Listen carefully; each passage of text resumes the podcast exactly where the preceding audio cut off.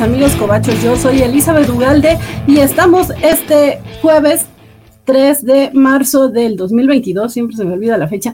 Vamos a hablar de The Batman, esperemos que ya la hayan visto, si no vamos a tener los primeros minutos sin spoilers para impresiones generales, pero bueno, ya, hasta aquí le paro y empezamos.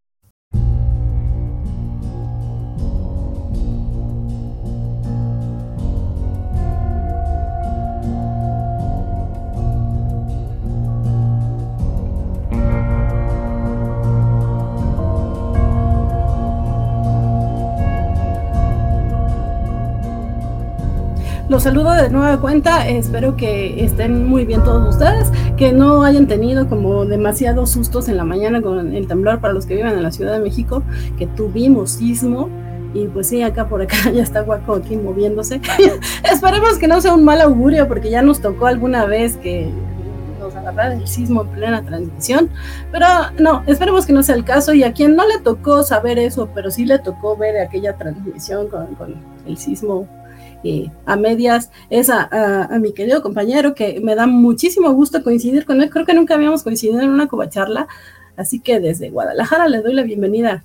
Eh, buenas noches, Fernando Ortega por acá. Eh, creo que sí, en el aniversario de la, de la covacharla, ¿no? Ah, cierto, cierto, sí, pero pero la, fue una borrachera muy grande, a todos se nos olvidó. sí, se me olvidó todo. muy bien, muchas gracias Bernardo. También le doy eh, la bienvenida de nueva cuenta a, una chica que nos encanta que ande por acá y que ella dijo, sí, yo tengo que hablar de él, yo tengo que hablar de él. Incluso antes de que saliera la película, ella sabía que quería hablar de él. Muy buenas noches. Hola, yo soy Mim Silva, aquí de regreso ahora para hablar de Batman, obviamente. Gracias por escuchar mis súplicas de que necesito hablar de esta película. Sí, sí, no, al contrario, gracias este, a ti que, nos dijiste, quiero hablar de, de Batman y a nosotros nos encanta siempre que estés por acá. Y bueno, sí, ya, ya dije que andaba bailando y acá chacoteando y demás, entonces vamos a darle la bienvenida de la Ciudad de México a... Hola a todos, yo soy Waco, ¿cómo están? Muy bien, Guaco. Y, también en unos minutos nos va a alcanzar Francisco Espinosa, que yo soy bien grosera y nunca lo espero a que llegue. Tuvo que salir un momento, pero no debe tardar. Poco a poco, eh, bueno, en un ratito se incorporará con incorporará. ¿Sí está bien dicho? Está bien dicho. incorporará. Habrá de incorporarse, llegará. Efectivamente. Se nos va a unir. él, está, él está acostumbrado a ciertos horarios flexibles eh, en otros usos horarios y bueno, ¿no? te la covacharla a las 9 a las 9. Sí, no, bueno, de hecho a las 9 y 10 y empezamos a las 9, 11, pero bueno, procuramos ser eh, lo más puntuales por acá, porque ya teníamos a Mr. Max que desde las 6 de 6 y cuarto de la tarde nos estaba diciendo, ya estamos listos, y yo supongo que Mr. Max acabó de salir de ver la película o algo así, porque ya estaba bien emocionadísimo, y la covacha le dijo por ahí que faltaban unas horitas y dijo, ahora sí, listo, con el rímel en los ojos. Hola, Mr. Max, qué bueno que andas por acá. También saludamos a Milton Muñoz, que nos dice, hola, covachos, listos para hablar de, Batman. También saludamos a Félix Farsar, que siempre anda por acá. Muchos saludos, amigos de la Evil Covacha. Sí, sí, somos la Evil Covacha. Somos la venganza. Y como les dije anteriormente, ya se incorpora con nosotros desde la Ciudad de México el buen Francisco Espinosa, ¿qué tal? Muy buenas noches, muchas gracias, Vani, mi queridísimo Bernardo, mi queridísimo a mí, mi queridísimo Guaco, muchas gracias por esta noche, y que por supuesto a todos los que nos están viendo, ya estamos aquí para hacer el, el frijolito en el arroz. Ok, esto se va a poner bueno y antes ya, de... Ya, dijeron todos por qué están equivocados, ya lo dijeron todos. Antes de empezar con eso, démosle la bienvenida a Lego Batman, que también nos acompaña por aquí. Es un gusto que aparezca siempre en todas nuestras transmisiones. También saludamos a Arthur que nos dice hola, buenas noches. Nos dice Mr. Max que no, que él la vio ayer y que le gustó. Eh, nos dice Félix Farfans. Uh, esto empieza bien, puros amigos del mejor live, la covacharla y Bernardo. pero Bernardo también está Gracias, No, pero a todos se les olvida, le da amnesia selectiva, amigo, ¿qué te puedo decir? Eh, sí. Y eso, y eso que esa no es apócrifa porque sí estaba guaco y todo. No, estaban todos y, va en la cuenta y todo, pero bueno. no te he contado, pero en fin. pero bueno, antes de que empiecen aquí los sombrerazos y demás, o bueno, o para que empiecen, justamente que creo que acá el hermano gemelo más joven de Francisco, bueno, ahora sí que no es gemelo, el hermano joven de Francisco, no, ya nos amenazó con que será el negrito en el arroz y ya me intrigó muchísimo, entonces vamos a dejar que él nos dé yo lo que no entendí es que si le dijiste a alguien más joven o a mí me dijiste viejo, es lo que yo no entendí. No, es que para los que nos están viendo en el podcast, ahora Francisco se ve un poco más joven de lo que generalmente se ve ah, porque se rasuró. Entonces sí, se quitó como unos 10 años de encima. Suave como, como cachetes de bebé. Ah, pero Eso sí no me consta. Pero sí parece, sí se ve. No, no, voy a decir por qué lo sé, pero no tanto. Pero en todo caso, este, pero en todo oh, caso, ¿qué? Oh, sí, perdón, Vane, la interrupción, dime. Saludamos a Diego Brison también que nos dice buenas noches a todos. Hola Diego, qué bueno que andas por acá. Eh, y nos dice Mr. Max que eres el Evil Francisco. No, porque el, el, Evil usualmente es el de barba. Sí, de hecho sí. Exacto. Si algo nos enseñó Community y Star Trek es que si tienes barba eres malo. Que por favor sigan a la cuenta de Bill Kovache, que justamente hace referencia a Community, esto que dice Francisco, con su emoji barbón. Pero bueno, eh, como dije, vamos a empezar eh, la mata dando, que Francisco ya nos prometió como pelea, pelea, no sé, parece que no está de acuerdo con las opiniones generales que ha leído por ahí, porque en general no nos hemos... Eh, comunicado para saber qué nos pareció la película, pero bueno, si me van diciendo cada uno, sin spoiler todavía, su opinión general, eh, sus impresiones generales de la película, por favor empezamos con Waco. Ah, yo pensé que íbamos a empezar con Francisco, pero bueno. No, porque si él es el que está en contra, pues pelea. Ah, No, Francisco, Francisco Contreras siempre va de último, es verdad. Eh, yo debo decir que, que, salí muy satisfecho del cine porque eh, si algo yo había pedido eh, en otras ediciones, de, en otras versiones cinematográficas del encapotado, era que lo hicieran pues, más detective. Y aunque este muchacho tiene, menciona que tiene dos años siendo Batman, ¿no? O sea, gracias este, a, Lord Zeus, Diosito, a quien sea, que no nos volvieron a mostrar el origen de Batman con la muerte de sus papás y bla, bla, bla. Aquí sabemos que existe Batman, no tiene tanto tiempo, es más o menos inexperto, eh, y digamos que eso de cierta manera justifica los tropezones que tiene el personaje, pero el hecho de que se muestre como, como detectivesco, como si fuera una versión eh, más realista y un poco más oscura del Batman de Adam West, que a mí personalmente me gusta mucho. Eso me gustó bastante y eh, en ese sentido, por eso salí satisfecho de la película. No es perfecta, tiene sus detalles en los que sí dije, ¿qué demonios? Pero, pero en general, eso me gustó. esa fue, eso es para mí lo que estuvo chido. Ok. Em, rápidamente nos dice Félix Farfans. Para los que no están viendo en el podcast, felicidades. Díganme cómo le hacen, por favor. No sé a qué te refieres, Félix, pero sí, díganle. Para quien le entendió, contéstale, por favor. Eh, y bueno, eh, este comentario de Arthur lo leemos después porque ya es parte de los spoilers. De alguna manera, vamos con mi. Ah, pues, como saben, yo estaba esperando mucho esta película porque soy demasiado fan de Robert Pattinson o sea, yo, estoy, he estado con él desde que era un, un chamaco, mago, mamón, y que no hacía nada más de su vida y que nadie lo conocía. Y desde ahí yo vengo estaneándolo. Le seguí la pista cuando decidió ser un vampiro brilloso. Lo confié en él, aún sabiendo que las películas son horribles. Seguí su carrera después de que nadie se acordaba de él con películas como Bellamy.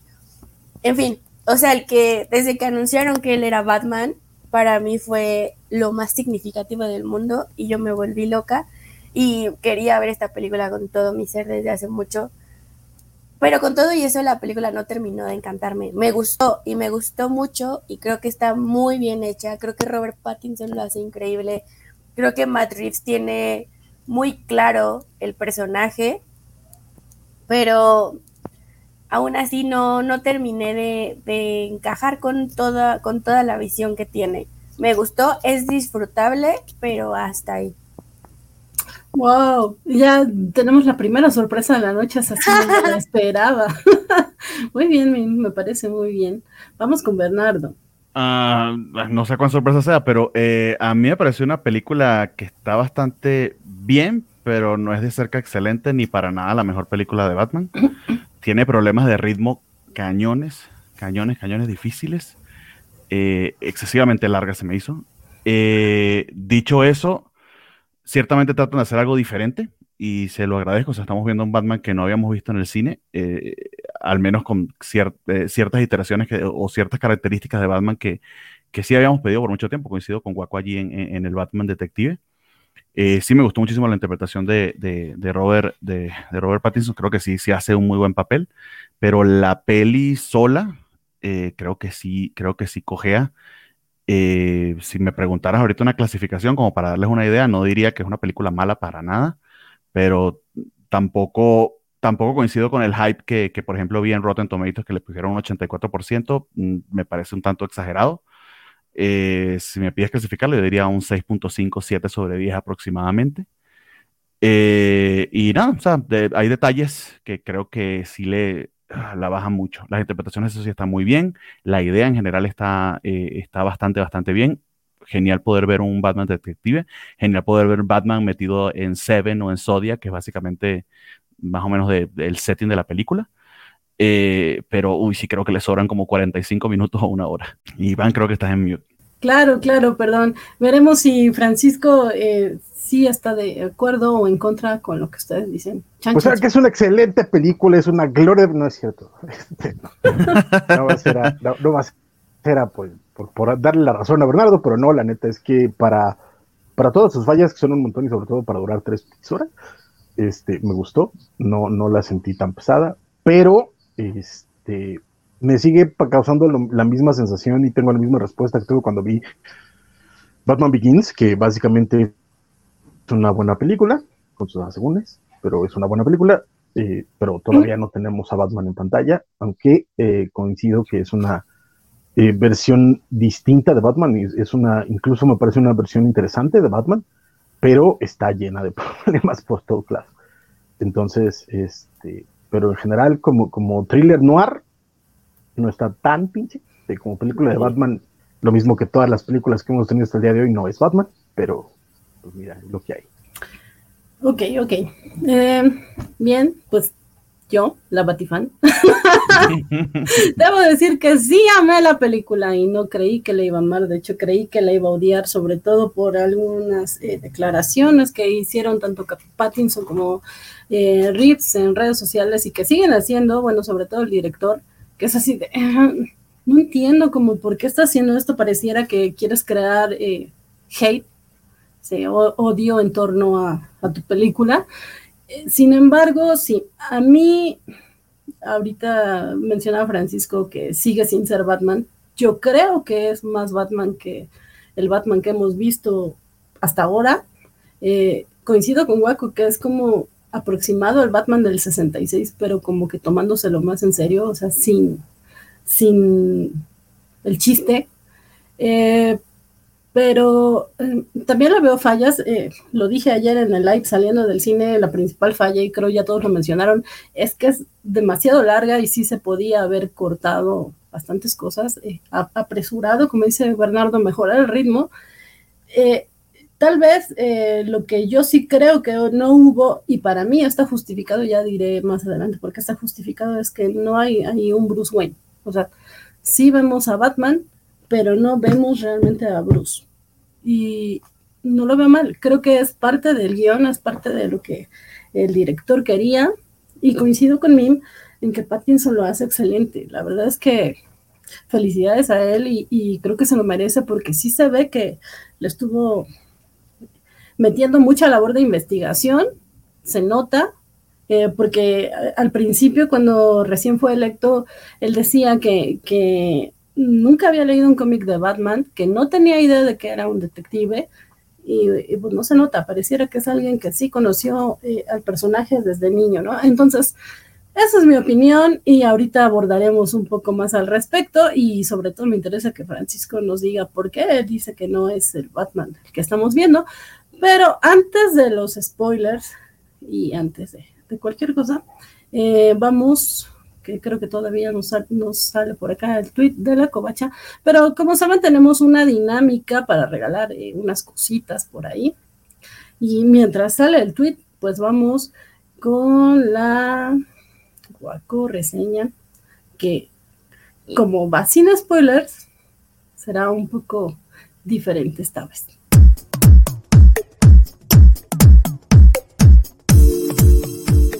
Sí, básicamente, básicamente sería una sinopsis como de, de, etapa de, blockbuster o de descripción de, película en Netflix, que, es básicamente lo que nos, han puesto en los trailers, ¿no?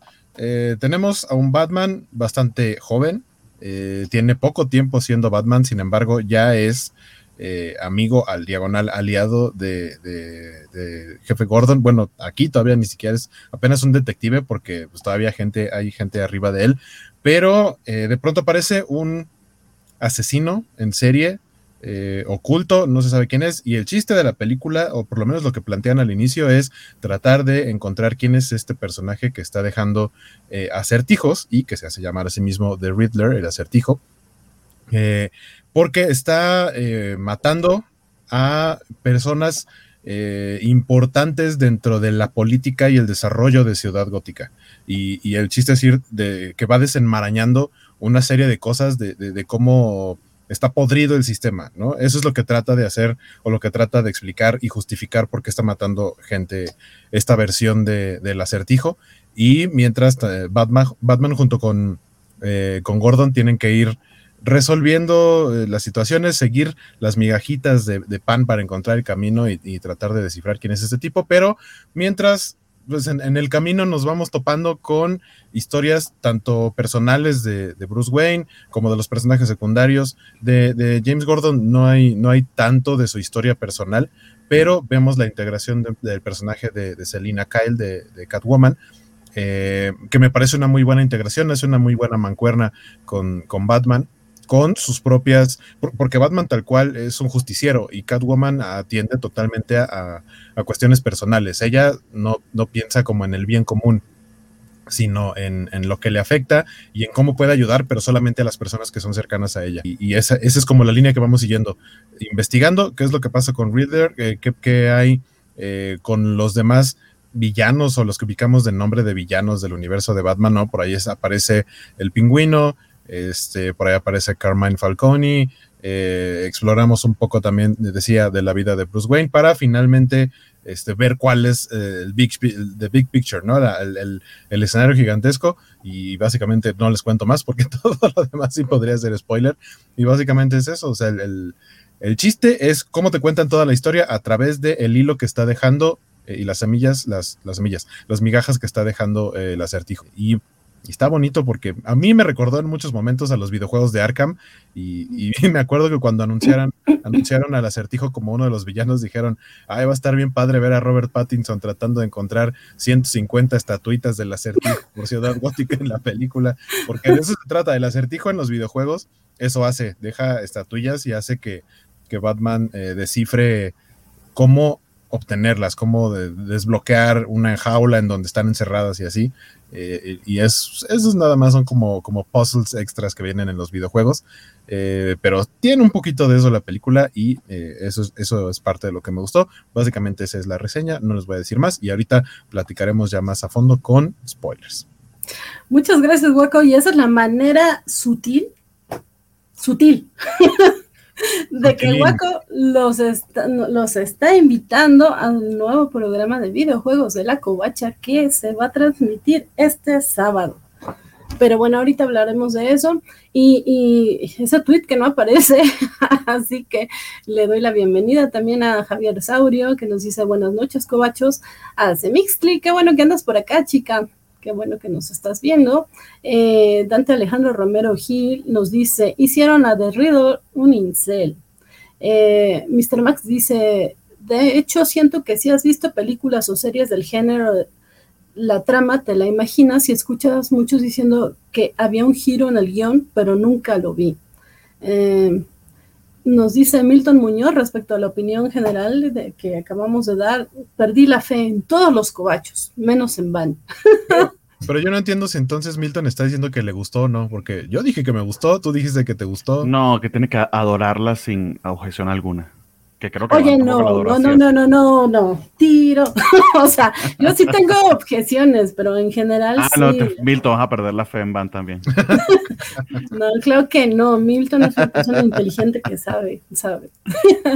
eh, nos dice Mr. Max que reseña de película de puesto pirata. Emocionante de principio a fin. Ajá, y al final salen las tortugas ninja y, este, y llega también Flash, o sea, sí, de puesto de pirata.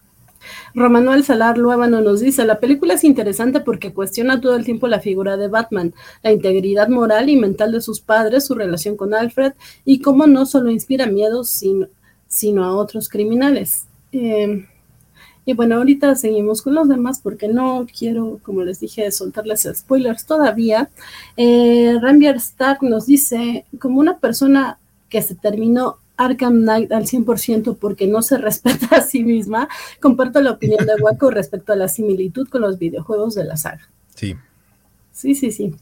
Ah, pues e, ese tweet no aparece y entonces ustedes ya saben que va a aparecer un tweet eh, posteriormente. Esperemos que en unos cuantos minutos, si no ahorita lo posteo yo.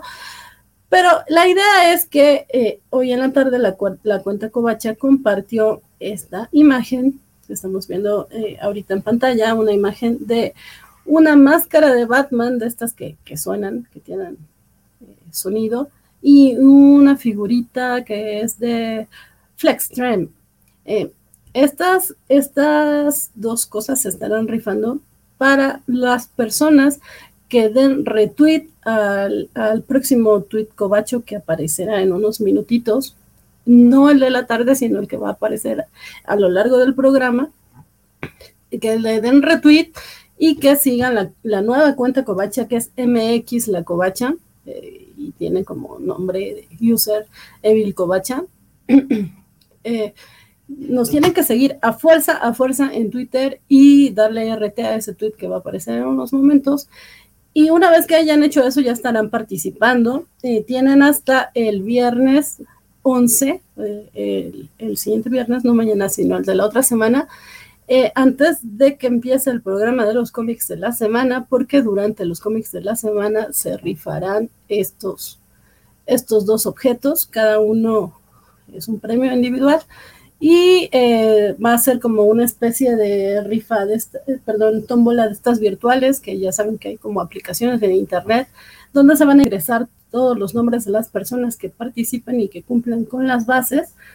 Y bueno, se, lo pueden ganar. Participan y lo sentimos mucho, pero solamente eh, podrán ser de la República Mexicana. Esta vez no, no podemos hacer envíos internacionales, pero eh, cualquier persona de la República Mexicana que esté participando eh, podrá ganarlo. Si es de algún lugar que no sea Durango o Ciudad de México, se les enviará eh, por correo certificado de Correos de México. Y si está en Ciudad de México o en Durango, pueden ser entregas personales. ya nos pondríamos de acuerdo de cómo sería la entrega. Eh, acá la clave es que si quieren como tener puntos o boletitos extras para esta, este sorteo, es que por cada una de las cuentas covachas que nos sigan en las distintas redes sociales tendrán una oportunidad extra de participar. Es decir, si ustedes nos están siguiendo en Facebook, en Twitter, TikTok, eh, YouTube, cada uno de esos es una oportunidad extra, pero pues nos tienen que comprobar que nos están siguiendo, entonces tendrían que mandar capturas de pantalla al correo de Valentín que ahorita es valentín arroba Mandan sus capturas de pantalla de las redes extra en las que nos siguen eh, para que estén participando, se estén ganando más boletos. Y pues nada, creo que es, es todo lo que todo lo que tienen ahorita. Si tienen dudas, eh, ahorita se las aclaramos, pero también eh, cuenta si, si siguen las cuentas covachas de los programas como la Covacha Anime, eh, eh, la Covacharla, eh, los rucasos, reseñas enanas, eh, ñoñonautas. Cualquiera de esas cuentas que, que sigan también no estarán participando. Entonces, pues sí, chicos, es, muy fácil, no tienen que contestar nada, nada más dar RT ese tweet que aparecerá en algún momento durante este programa en el Twitter, en el nuevo Twitter de la Covacha. Y eh, como les dije, mandar sus capturas de pantalla, si nos siguen en otras redes también, si nos siguen eh, los podcasts en Apple TV, YouTube, eh, Anchor o cualquiera de esas y, nos han dado corazoncito además, también ahí pueden mandar esas capturas de pantalla. Ustedes saben cuántos boletitos se ganan para, para poder participar por esta cosa. Y la verdad es que casi nunca nadie participa, así que deberían de aprovechar porque pues luego ahí estamos bien tristes porque no se quieren llevar los premios.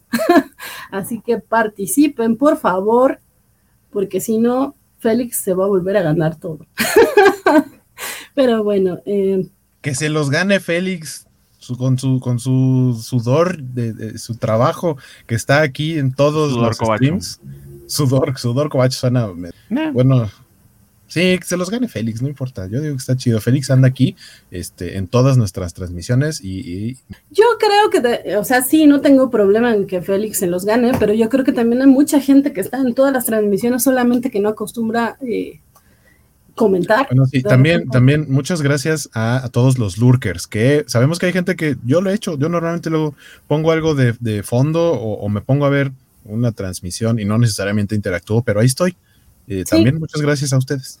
Sí, justamente, entonces digo que se, que se lo gane quien, quien tenga la suerte en esta ocasión y a mí me va a dar mucho gusto entregarlas, simplemente eso, que, que, me va a dar mucho gusto entregarlas porque a la mera hora, como les digo, nadie participa y eso está bien feíto.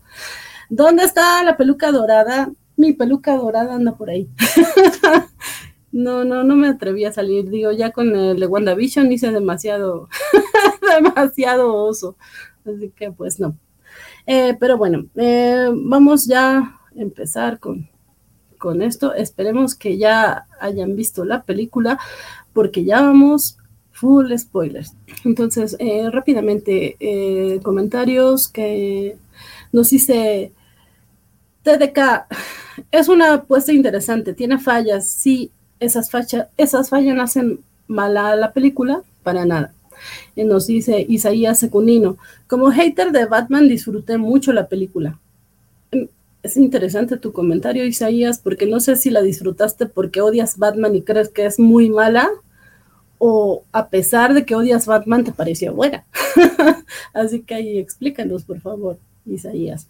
Eh, nos dice Arthur, a mí me gustó mucho ese inicio con la narración interna de Batman. Eh, Acá Mr. Max anda animando a los demás a participar. No sé por qué, Mr. Max no quiere participar o qué. Pero bueno, nos dice Alex Guzmán, es una apuesta interesante, tiene fallas, sí, esas fallas hacen mal a la película para nada. Bebe de varios cómics, principalmente de The Long Halloween y Air One. Sí, Alex, justamente yo también lo noté. Eh, ¿Cuenta la covacha anime? Sí, por supuesto que cuenta la covacha anime. Eh, tenemos podcast en Apple TV, nos pregunta eh, un Skywalker por ahí, cierto, no es Apple TV, es Apple Podcast. Perdón, ah. Apple Podcast. Pero ya estamos negociando el contrato. exclusividad aparte. Sí, le vamos a quitar el puesto a John Stewart. Nos canjeó un, top 5 de los peores momentos de la película. Eh, pero, ¿qué les parece que más adelante, por favor? Así lo van pensando. Eh, traiciono como Vale. pues sí, a falta de Vale, pues hay que traicionar. Eh, nos dice Rambier Star, creo que es la primera vez que cumple con un 70-80% de los requisitos de una rifa desde antes de que los establezcan. Ojalá la suerte esté de mi lado. Ojalá, Rambier, ojalá. No, es que justamente queremos que ganen porque de verdad es triste cuando no participan. Alejandro Guerra, hola, hola, Covachos, les escribo justamente desde la sala de cine donde acabo de ver Batman. Me gustó la peli, aunque tenga uh. más asegúnes, mis asegúnes. Qué bien, Alex, que ya la viste. Eh, Quédate para la escena post-crédito, Alex. Y nos... No le das caso a los vecinos. Es una escena, o sea, sí hay algo, pero no. sí, chicos, si están saliendo así como Alex Guerra, por favor, quédense. No le hagan caso a la gente de los cines que nos corre. A mí me corrieron. No es una escena post créditos, pero sí es un detallito curiosito que si son frikis, frikis de Batman como yo lo querrán ver.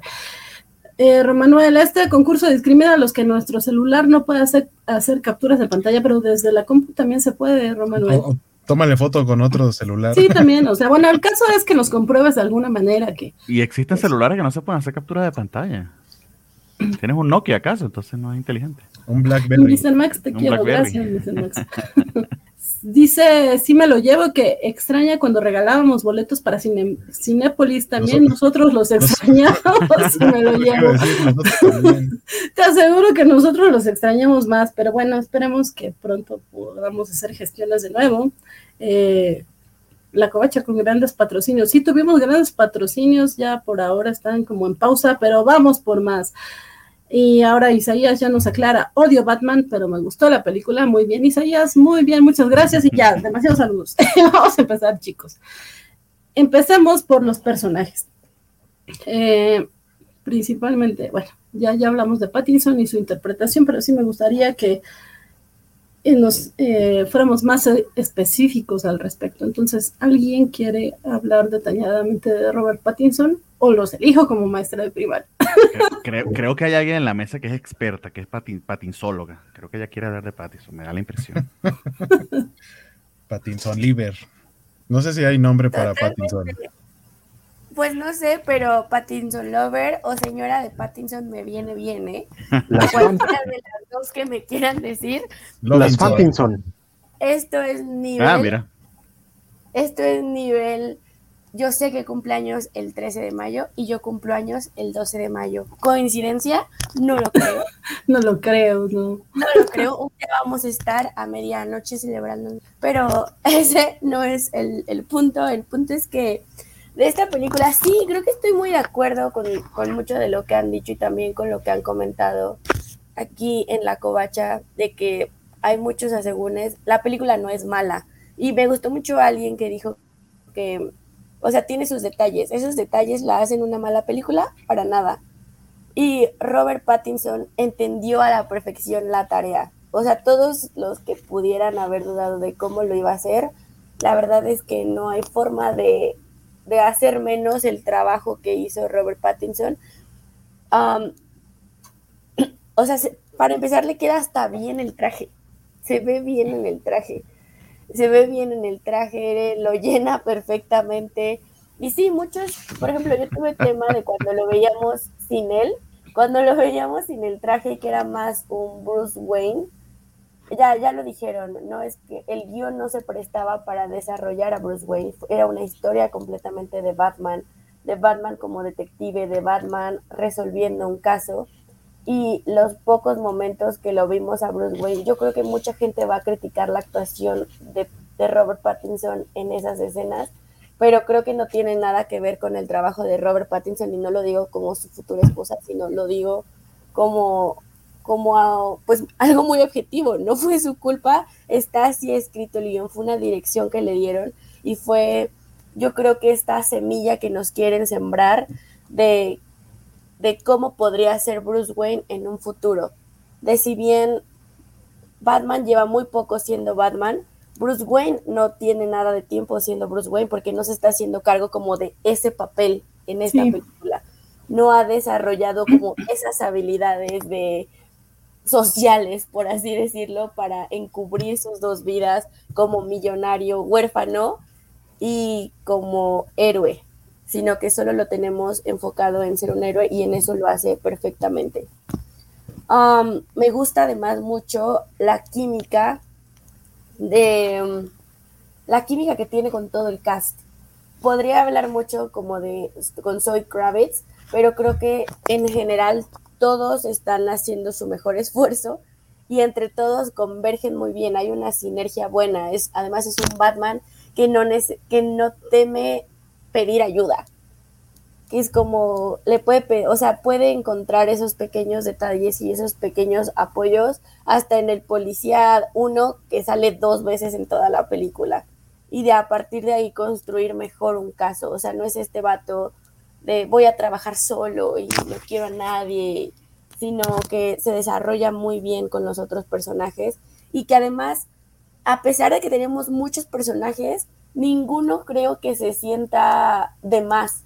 ni fuera de lugar. No sé ustedes qué opinen, pero para mí no me pareció, a mí no me pareció que fuera como, ay, estamos, tenemos tantos personajes que se siente atascado, sino al contrario, todos tienen como una buena, una buena conversación entre ellos y, y no sé, ya, ya me estoy aquí monopolizando el diálogo, así que alguien más puede decirme. Seguramente tengo muchos más comentarios, pero para no seguir monopolizando la plática, me gustaría escucharles. Yo siento que Francisco está pensando en qué es lo que va a opinar. Se está guardando municiones. exacto, estoy, no, estoy, estoy yendo, estoy yendo. Bueno, rápidamente antes de que alguien más opine, ya salió el tweet, chicos, ya salió el tweet, el Neville Covacha, así que, bueno, es MX la Covacha, así que vayan a darle RT y eh, ya estarán participando.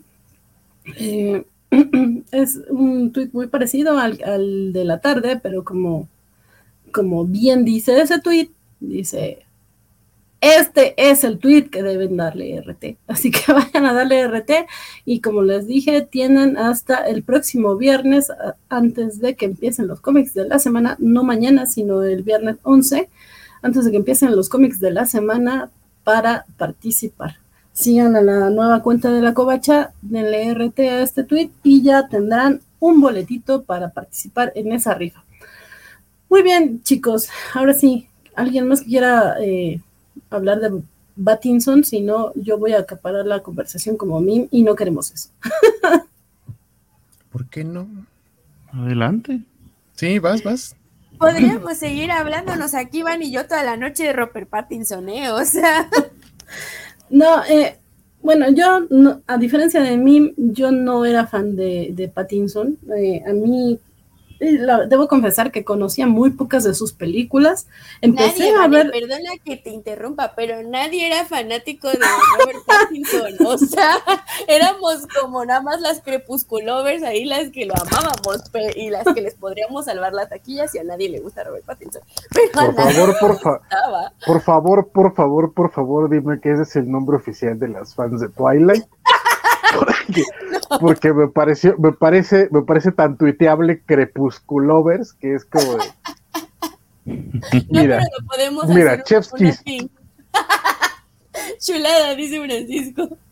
Crepusculovers, sí, sí, sí, sí. Y si no, ahorita lo hacemos hashtags, cómo no. Eh, pues sí, no, como decía, eh, yo no conocía mucho su trabajo más allá de su participación en Harry Potter y Crepúsculo sí leía que había gente que decía, no, es que ha hecho mucho cine de arte y ha hecho muchas cosas muy buenas. Y sí me di a la tarea de ver ese cine de arte. Creo que sí da muy buenas interpretaciones, creo que sí sabe hacer eso, justamente interpretar.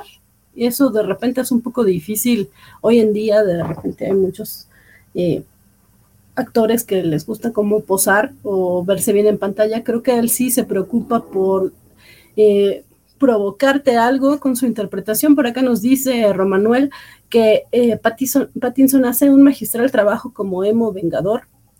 Y eh, justo el punto, eh, sí creo que su Bruce Wayne es bastante emo, pero como mencionaba, me parece guaco, está empezando y es, es como la semilla de lo que será. O sea, no sé quién más en la mesa había dicho antes que no tiene tiempo de ser Bruce Wayne, creo que era mí, porque se está preocupando principalmente por Batman, ¿no? O sea, él no se está fijando en, lo que necesita y, lo vemos en uno de los diálogos que tiene al principio de la película con Alfred, que es, eh, va a perder todo su dinero, pues a mí qué me importa, a mí lo que me interesa es rescatar el legado de mis padres y para él el legado de sus padres era eh, pues esta labor altruista o tratar de ayudar a su ciudad. Y, y la manera que encontró para hacer eso fue pues disfrazándose, ¿no? Para mí es como una muestra de no, no me importo y no puedo ser yo, pero me pongo el traje y, puedo hacer cosas que de las que no me imagino.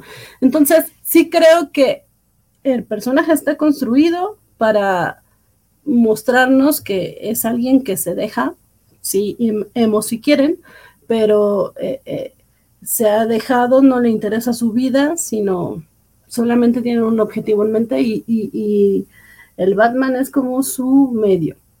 Y les decía que, que Pattinson había declarado que él no conocía nada de Batman hasta antes de que fuera electo. Y hoy en la mañana estaba leyendo que se metió a foros de internet para conocer la opinión de los fans de qué es lo que Batman tiene que ser. O sea, de repente, y, sí, a lo mejor voy a sonar muy Batibieber, pero pensando en esta película, yo veía a Batman y recordaba a los Batmans anteriores y decía, híjole, me daba cierto coraje y decía como que, es que, qué tontería, ¿cómo pudimos vivir con eso? ¿Cómo pudimos aceptar ese tipo de Batman de Batfleck, a lo mejor tan sádico, tan desalmado, eh, que marca reces, marca a los, a los eh, enemigos como si fueran reces. Eh, el, el, de el de Michael Keaton, que es como pues básicamente el Playboy y, que todo el tiempo está como posando.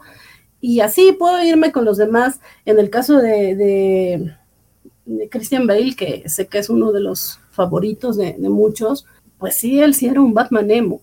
O sea, no solo era un Bruce Wayne emo, era un Batman emo y de repente no le entendía mucho las motivaciones. Y lo que Pattinson y Reeves me están dando con este Batman es, y me voy a odiar por decir esto, pero sí le empiezo a creer un poco este diálogo que decía de que su Batman es realista. O sea, Batman no puede ser realista jamás, es un personaje de cómics, no existe. Sin embargo, la forma en que lo va construyendo en la película me hace sentir que de verdad puede existir este personaje en algún universo alterno. Sí le entiendo, sí le creo lo que hace, sí entiendo por qué. Y eso me gustó mucho. Más allá de que su labor detectivesca, sí, por supuesto, por fin aparece, por fin aparece en las películas, eh, no es perfecta. De repente sí hay muchas cosas como que ah, necesitabas investigar un poco más para poder llegar a eso. O sea, ser detective no, nada más es, ah, yo sé la respuesta, ah, mira, es esto. O sea, no, sí necesitas un poco más de, construcción, pero digo, eh, pues sí, no, no es perfecto y más o menos te da la idea, ¿no? Entonces, sí es este, este Batman, que aparte, otra cosa que amé es que sí, y perdón a la gente que ama a Snyder, pero sí es como que le dan en la cara de, toma tu frase tonta de mi superpoder es mi poder adquisitivo. O sea, sí vemos que este Batman tiene dinero porque tiene los recursos, pero los recursos funcionan para él.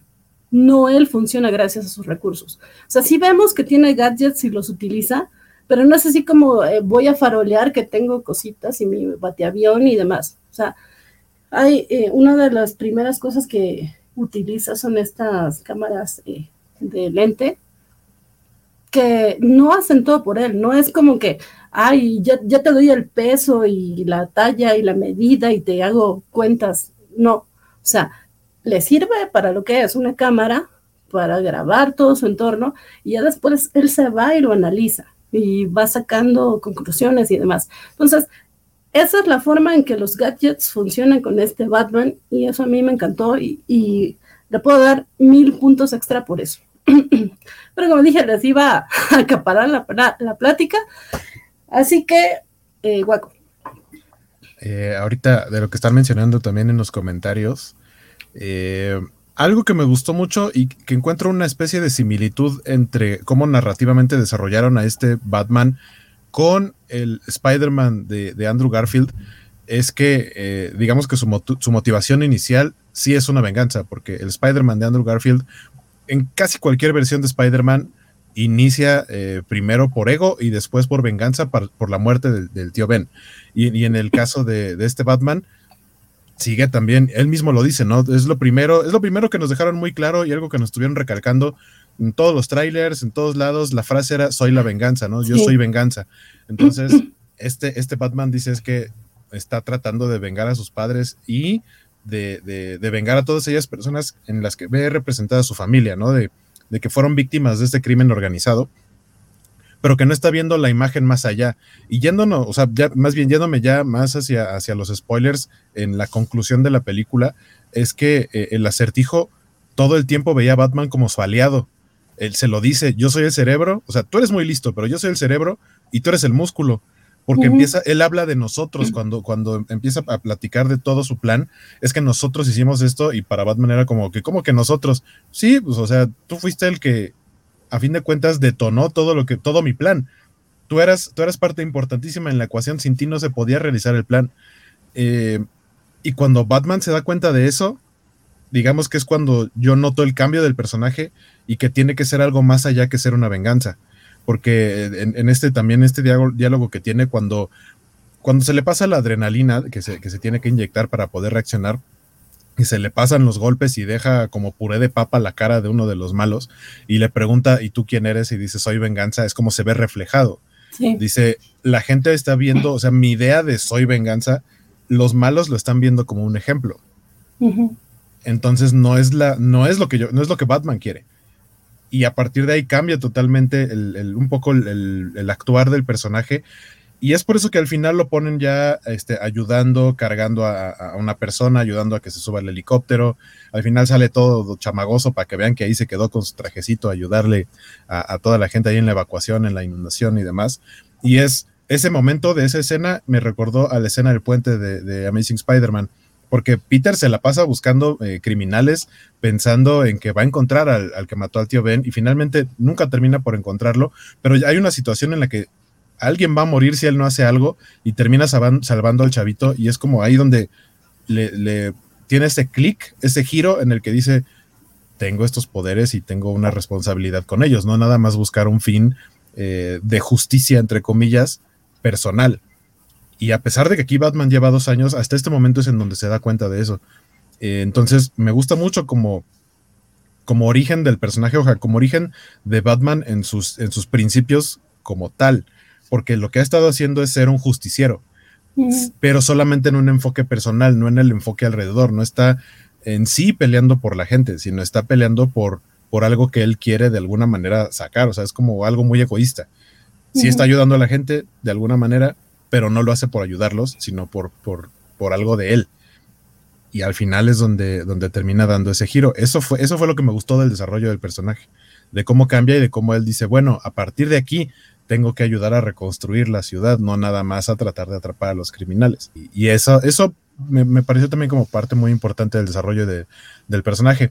Y ya lo que decía hace rato, eh, de, esta idea de, Batman resolviendo casos, a mí me encantaba la serie de Adam West con todo lo, chistosa y lo mucho que, hay mucha gente que aman al Batman serio y, y, golpeador y dark y es que Batman no se puede reír ni nada.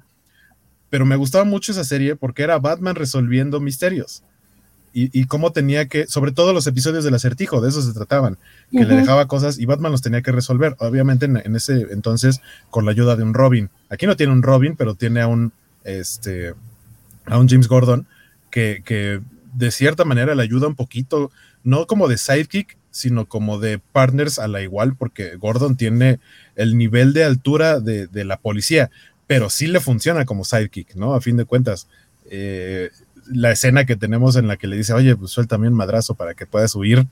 Eh, me pareció algo muy divertido. Las escenas que son como que, provocan risa en la película, creo que están bien montadas porque no es un chiste fácil, no es el chiste de, ah, mi poder es tener dinero, o, cuando Clark le dice, ah, ¿cómo recuperaste mi casa del banco? Compré el banco, o sea, igual recalcando, ¿no? La idea de, ah, pues es que tengo dinero y puedo hacer lo que quiera.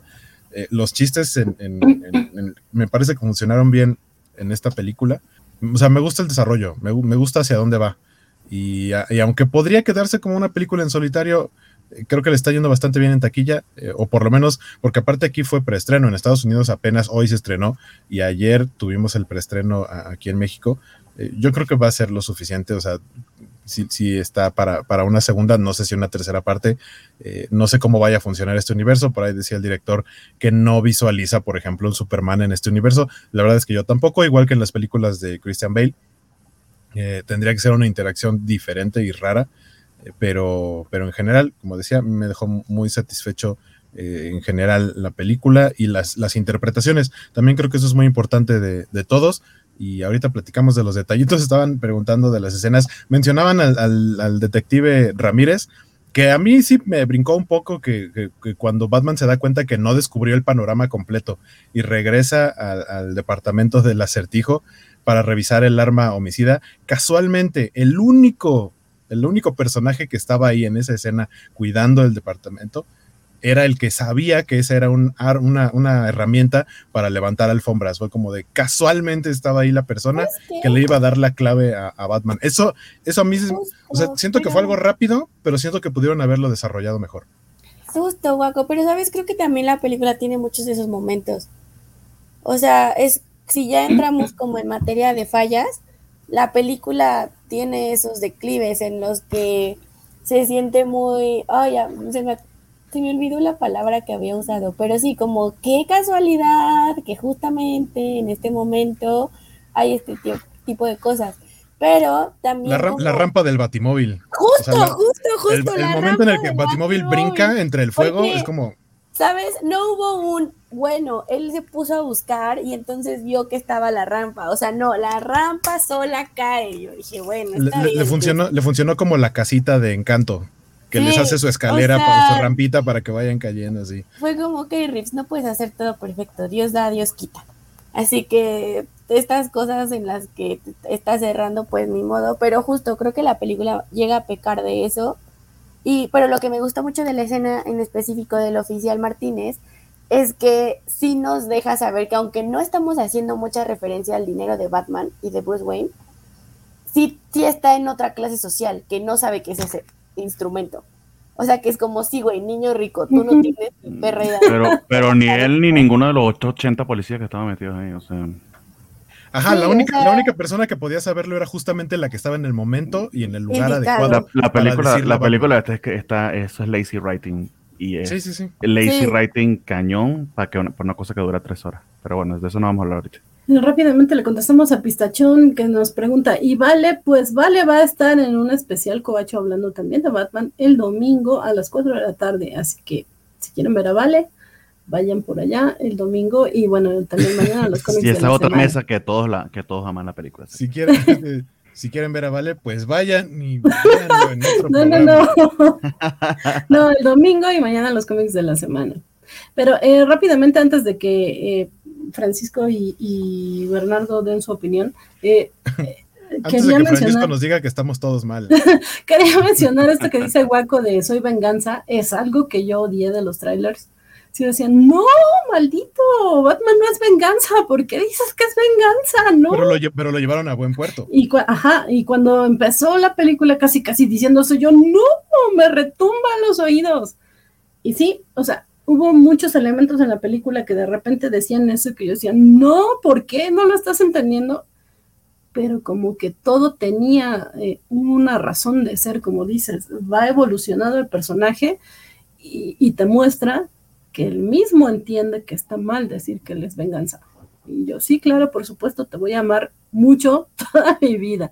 Pero, eh, y también sé que estas son palabras mayores, pero para mí eh, salir de esta película me dio, y lo dije también en la transmisión de ayer, un poco la sensación que me dejó la primera película de Wonder Woman, donde tenía como cierta esperanza de, sí, gracias, es parte de lo que quería que mis sobrinos y las nuevas generaciones conocieran a los personajes de DC Comics que yo tuve, que es, sí, Batman es oscuridad, es la noche, lo que quieras, pero también tiene su, su parte luminosa. Para mí, este Batman tenía eso.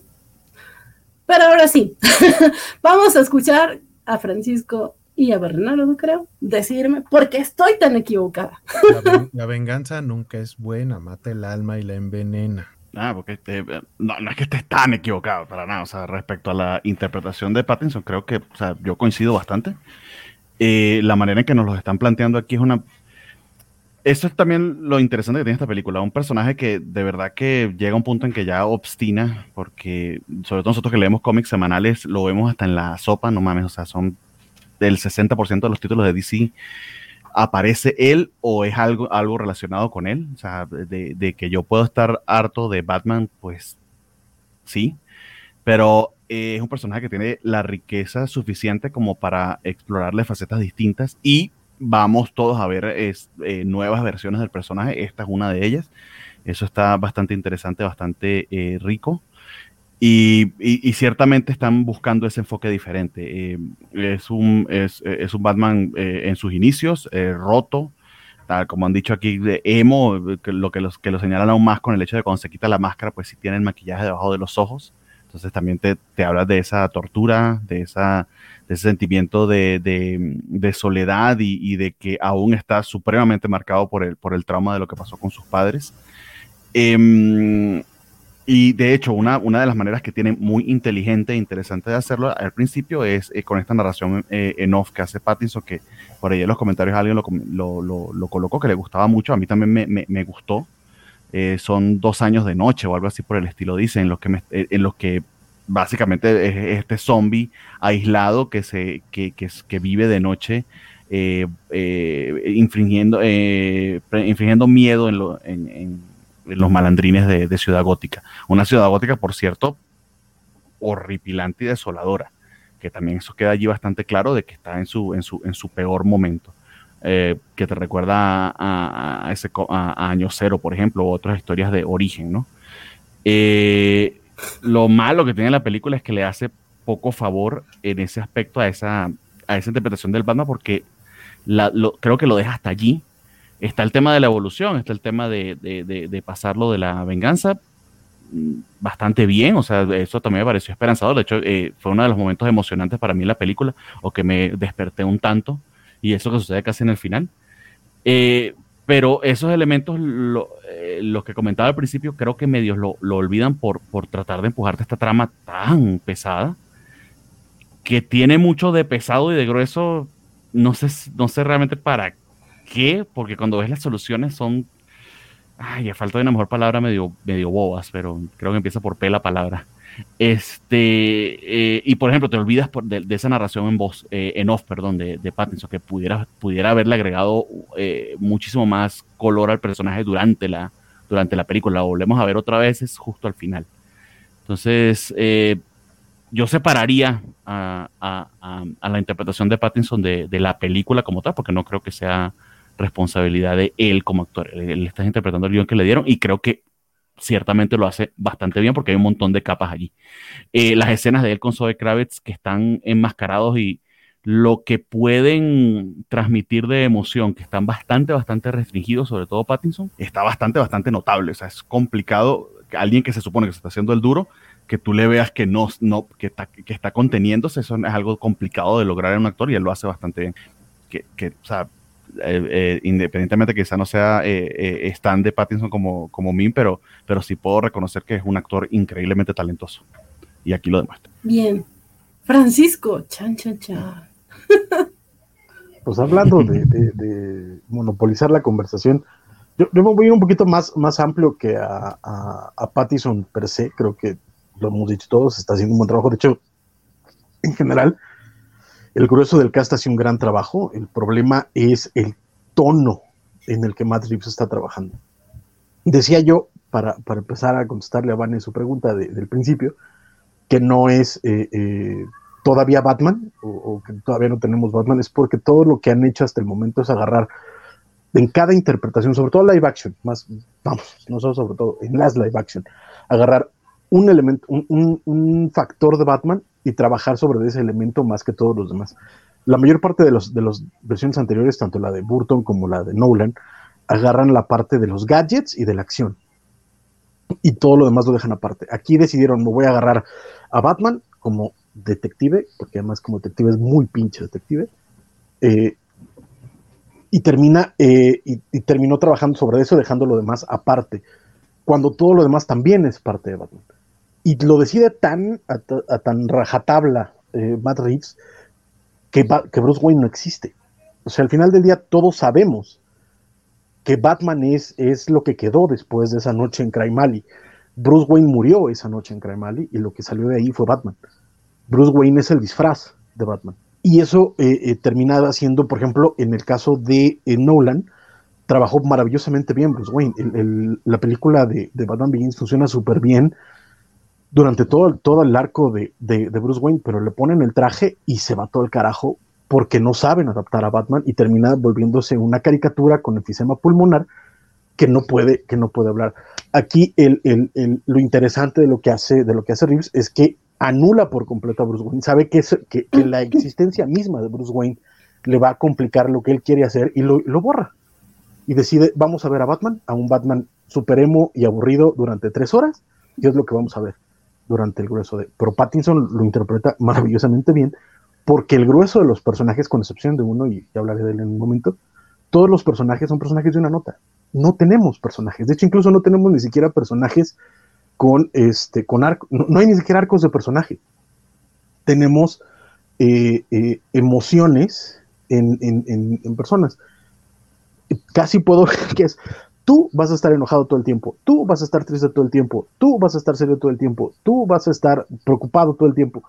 Todos los personajes mantienen durante toda su aparición a cuadro la misma emoción que tuvieron la primera vez que lo viste. Todos.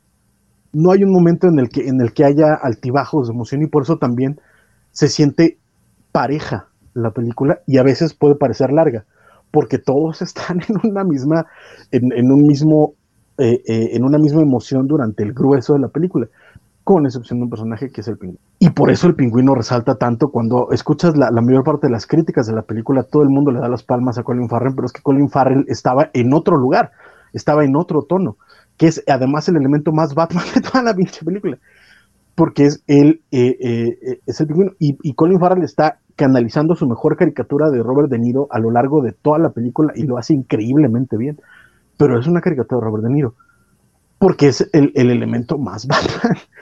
es el elemento que, que termina siendo eh, más estridente del, grueso de la película. Pero es el punto. Y ahí vamos a la parte de, eh, de I Am Vengeance, que a mí también me preocupaba mucho porque en los trailers es, es, bastante preocupante. Pero cuando lo dicen al inicio de la película, pues termina diciendo, ok, va, entonces, ¿cómo me vas a decir que eres venganza? Porque el, el, el cuate no es excesivamente violento, no es este, no, no, es nada más, es la venganza porque es lo que él dice y ya, pero la venganza tendría ciertos elementos para hacer venganza, cuando aquí lo que hace es nada más golpearlos y entregarlos a la policía. Entonces tampoco es que termine siendo venganza. Es lo que es lo que es Batman, es justicia. Y lo pero, dice y se vuelve el, el, mensaje, se vuelve su tagline. Exa exactamente. No exactamente. Y el problema es que al final lo que pretende ser arco de personaje no es un arco de personaje porque no es algo que descubra Batman no es algo que él haga para descubrirlo, es algo que escucha que alguien más dice y dice, ay, en la madre, sí es cierto. o sea, ese, ese momentito está, igual que con Hawkeye, a dos pasos muy cortitos de ser Safe Marta. No. A dos pasitos súper cortitos. Creo que no. Porque, porque no es algo que haga el personaje. Batman durante toda la película está reaccionando. Se supone que es un detective y en la primera escena en la que llega a la, escena del crimen, ves que el cuate está en todo, está grabando sus momentos, ves que está viendo las pistas, dice que le cortaron el dedo vivo porque de esta reacción no sé qué, o sea, dices, ah, mira, o sea, por poner me estás dando un Batman que sabe cosas, y después se pasa media hora discutiendo la diferencia entre el rata y la rata, neto, neto, y todo lo demás es pura reacción, es no, pura es, reacción. Se lo decía a los muchachos tras, tras, tras bastidores, o sea, el mejor detective del mundo y no sabe usar Google Translate, eso lo, eso lo alargaron en exceso. Pero es que está, está cañón, es que está cañón. Y ese es algo que termina siendo a lo largo de toda la película. Tienen que incluso hasta justificarlo, metiendo la parte de que descubren que su papá es corrupto y, lo, y tuvo que recurrir a Falcone y no sé qué. Y es como de, güey, además, ese, ese era un misterio que sabías que no se iba a sostener porque no pueden tocar a Thomas Wayne, porque si cambian a Thomas Wayne, matas a Batman automáticamente. Y esa, es, y, esa es, y esa es una trama que dura dos escenas. Yo no Después de que lo descubre, va, va, a hablar, va a hablar con Falcone y tal, sale deprimido. Después habla con, con Alfred y Alfred dice, ah, no, todo está bien, no te preocupes, tu papá sí era bien buena gente. Y ya, ahí quedó ese pedo. Porque la idea era sacar a Batman de, de, del asunto de lo que estaba investigando, que de nuevo no es que lo está investigando también tampoco. Todo, y toda, toda la película está reaccionando a cosas que le están diciendo otros. Incluso Alfred es mejor detective que Batman, lo cual es preocupante. Es lo y, que ese, y esa es como, como, como, la base de, de, de, del problema de la película. Además de, todos los rip-offs que tiene a todos los, los thrillers noir y, y, que termina siendo, eh, eh, todo, Batman termina siendo Clarice, Clarice Starling de- del Silencio de los Inocentes. Es triste. Porque eh, eh, me están dando una versión interesante de Batman, y eso sí lo voy a decir, esta es una interesante visión de Batman, pero terminan sin cuajarlo por eso, porque no saben cómo responder a lo que ellos mismos están creando. Por Deus Ex Máquina, por respuestas de, de gratuitas, porque él no sabe qué hacer con la información que tiene y porque lo terminan llevando a todos lados para tratar de, de- de- distraerlo de, lo que tiene que estar haciendo y terminan resolviendo las cosas bastante simplemente. De hecho, perdón, nada más lo último, es, creo que la película se define en una frase del Riddler. No eres tan inteligente como yo pensaba. Eso creo que define toda la película de Batman. Batman. Perdón, Francisco, muchas gracias por, por tus comentarios, pero es que Vale, Dice Pistachón. bueno, muchas gracias, Francisco, por haber venido. gracias por participar, Sí, ajá, exacto. Yo- la salida. entendí, gracias por participar. Como que estás entrando a un túnel. ¿Qué te pregunta, Pistachón? ¿Por qué Adiós. estás tan enojado? Y Alberto Palomo te dice, Francisco, te diré la frase famosa del Chavo del Ocho. Bueno, pero no te enojes. Francisco, No estoy- como, pero lo que no es- más me perra. No estoy, no estoy enojado, así hablo yo y los que me conocen saben que así me prendo en las cosas. Tan enojado no. está que llegó a su casa y dijo, ahorita mismo me voy a quitar la barba. güey". Es por eso. Fue una apuesta de, si Batman es detective malo, me quito la barba. Es- Ese ese Ya estrés, nos cayó ese bien. estrés postraumático es lo que es. Este, eh, rápidamente respecto a lo que mencionabas de Thomas Wayne, yo sí tenía serias dudas respecto a eso, porque justamente en Gotham, me parece, y, y creo que en uno de los cómics más recientes de Batman, la idea es decir que Thomas Wayne era corrupto. Yo odio que utilicen eso, pero sí a últimas fechas lo han utilizado en las líneas de Batman ellos. No, no, claro que no, no me rompas mi idea de Thomas Wayne Boy Scout, como le dicen acá y sí lo manejan así. Entonces, yo pensé que Reeves sí lo iba a tomar en la película y, y sí le creía, por eso para mí no es inútil esa idea, porque realmente creí que se iban a ir Es por que ahí. y es, inu- no. inútil porque es inútil porque no la ejecuta. Justamente. Si aunque sea tu- si aunque sea tuviera tuviera las ganas y, me- y me voy completo con mi compromiso de que era corrupto y te engañé y ah, y ahora y no sé, este este Batman se convierte en otra cosa porque su papá era un castillo de naipes y toda una mentira, pero es que no lo ejecuta. Y la manera en que lo y además no solo no lo ejecuta, sino que la manera en que lo resuelve es pendejísima. Si Alfred crió a Bruce, ¿cómo va a esperar que Bruce vaya a hablar con este maleante que le mete un montón de ideas sobre su padre? Nunca le hablaste de su padre. Nunca, nunca teorizaron sobre por qué murió. O sea, si me estuviera hablando de un Bruce de 13 años que se murieron sus papás hace un año, te lo pudiera creer, es un niño traumatizado. Pero este es un señor hecho y derecho que no solo hecho y derecho, sino que ya comprometió su vida a, a ser un vigilante. La solución de eso, de esa confesión eh, de Alfred es estupidísima. Y Tan aparte estúpida, Marta, estúpida como lo de la alfombra, tan estúpida como el, el último misterio. O sea, y aparte hacer a, a Marta parte de los Arkham, ¿para qué, güey? ¿Para qué? para que hubiese una razón hecho, por la que quería protegerla. Tienes razón, Milton Muñoz. Eh, en, en los juegos de, de Telltale, los Wayne son corruptos, justamente. Y esto de Marta siendo de la familia Arkham también lo utilizan en los videojuegos. Entonces, Mm. no me parecía algo tan descabellado que se fueran por esa idea. Y algo que mencionó Waco también tras, eh, tras eh, bambalina, eh, antes de que empezáramos la transmisión, es que él podía identificar muy bien tres, eh, tres fases de esta película. Eh, puede gustarnos o no, pero sí creo que es la idea. Waco, explícalo mejor tú que yo. Ah, o sea, que justamente platicamos, ¿no? Al principio de cómo sí podría ser esto una película de dos horas y cachito, no de tres horas. Pero es porque eh, de pronto este al gato y al ratón de que Batman va tras, o sea, tras las pistas, tenemos una primera parte en la que parece que el primer boss, porque de hecho tiene una estructura muy similar a la de un videojuego y muy similar a la de los juegos de Arkham, en donde llegas con un boss y, como que resuelves ese asunto y continúa la historia en otro lado. Entonces tenemos al primer boss, que es el pingüino. Aquí voy a desviarme un poquito hacia la parte de lo visual qué preciosa escena es cuando presentan el Batimóvil. No tengo idea cómo es que no se enteraron que el Batimóvil estaba en un, un callejoncito a un lado, pero esa escena en la que está totalmente oscuro, arranca el carro y la, luz de atrás azul le da la silueta perfecta al, carro, está pero perfectamente fotografiada, eso está muy bonito, me gustó mucho. Este, pero vaya, es la escena, ¿no? El, boss del primer nivel es el pingüino, lo atrapan y este recurso de, la rata alada que pasamos de la rata alada de ser una paloma, de ser una paloma, de, o sea, alguien, este, que un soplón, pues, Ah, no, no, no, es que una rata alada, los pingüinos tienen alas, también podría ser el pingüino. El pingüino es la rata alada. Y de ahí pasamos a, ah, no era el pingüino. Entonces, rata alada, Falcón, Falcón. Sí está, sí está, sí está a nivel Batman Badam West, A mí, sí, sí, sí, sí, eso a mí me gusta. O sea, se me hizo muy menso, pero me gusta, o sea, me gusta que sea la referencia. Pero, en, los en los 60 que no tenía búsqueda de internet se justifica, pero no mames, o sea, ahorita meto Google Translate en ruso, que estoy viendo un montón de tweets en ruso y ya lo tengo. Pero es que además, en este, en este caso particular, no va con el tono, güey. O sea, se tardan media hora en eso, media hora en eso. Y eso es, como de, güey, Se lo dice el pingüino y tiene toda razón. Ustedes son tan pendejos que no diferencian el de la.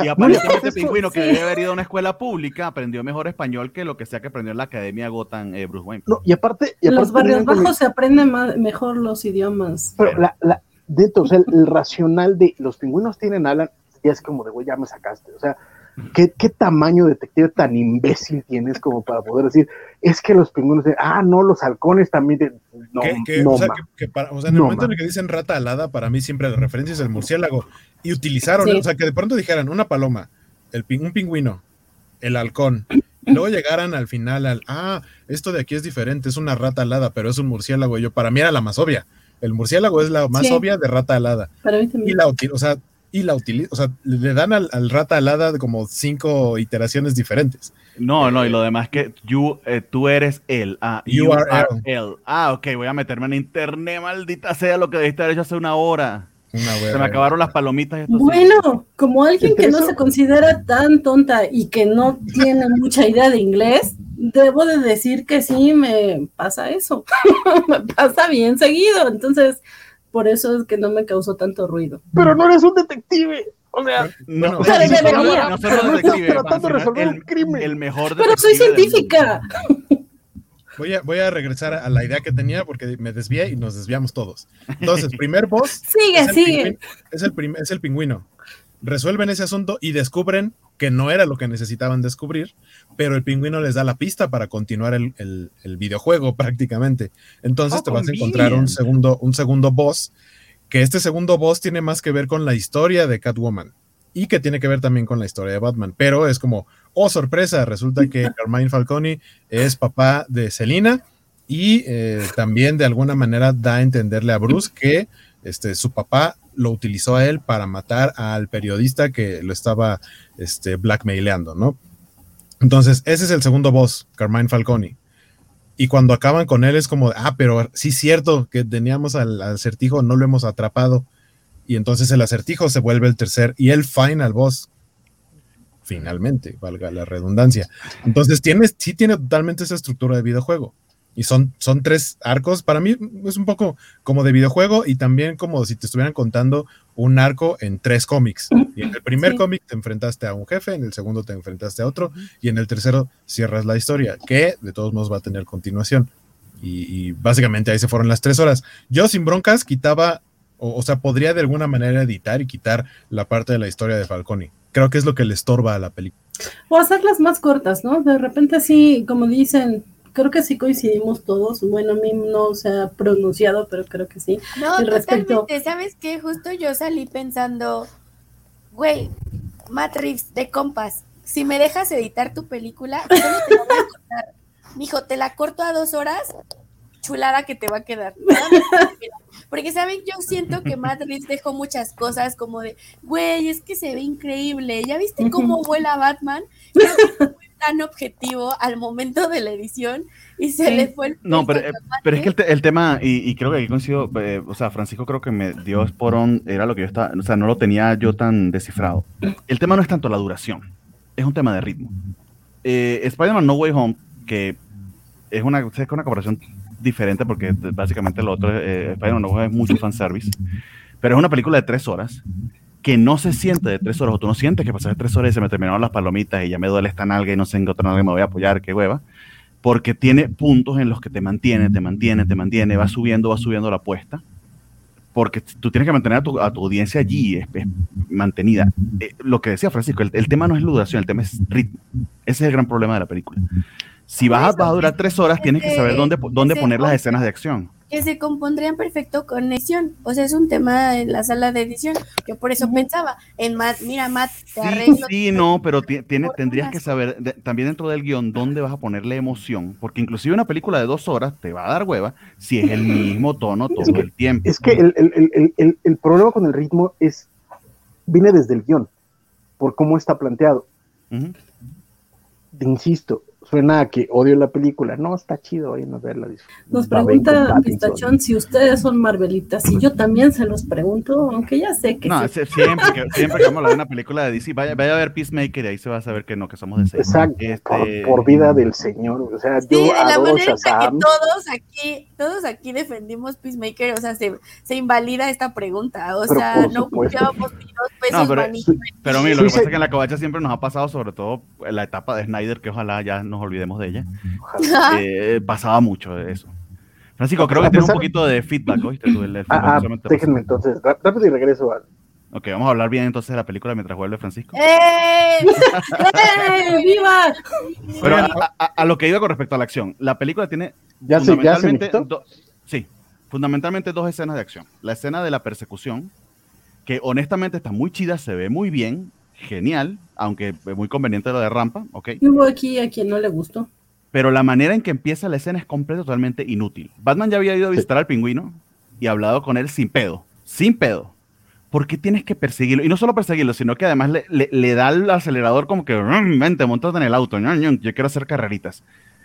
O sea, muy, muy justiciero y muy héroe, pero dejó un montón de muertos en la carretera. Yo quiero saber la familia de todos esos gandoleros que los calcinó y los mató, o al pobre vato que venía de su trabajo y bueno, o sea, quedó vuelto verga después de esa persecución porque todos los que estaban en esa autopista se murieron menos ellos dos. Esa. Y la otra escena de acción es ya al final cuando va por Carmín Falcone, que por cierto, el tema de las metralletas y que vibran en la oscuridad se ve muy chido, pero yo pensé, Matrix tiene una escena igualita en Planeta de los Simios, pero idéntica. Que es que, a ver, es, que de nuevo, parte, Autorreferencia.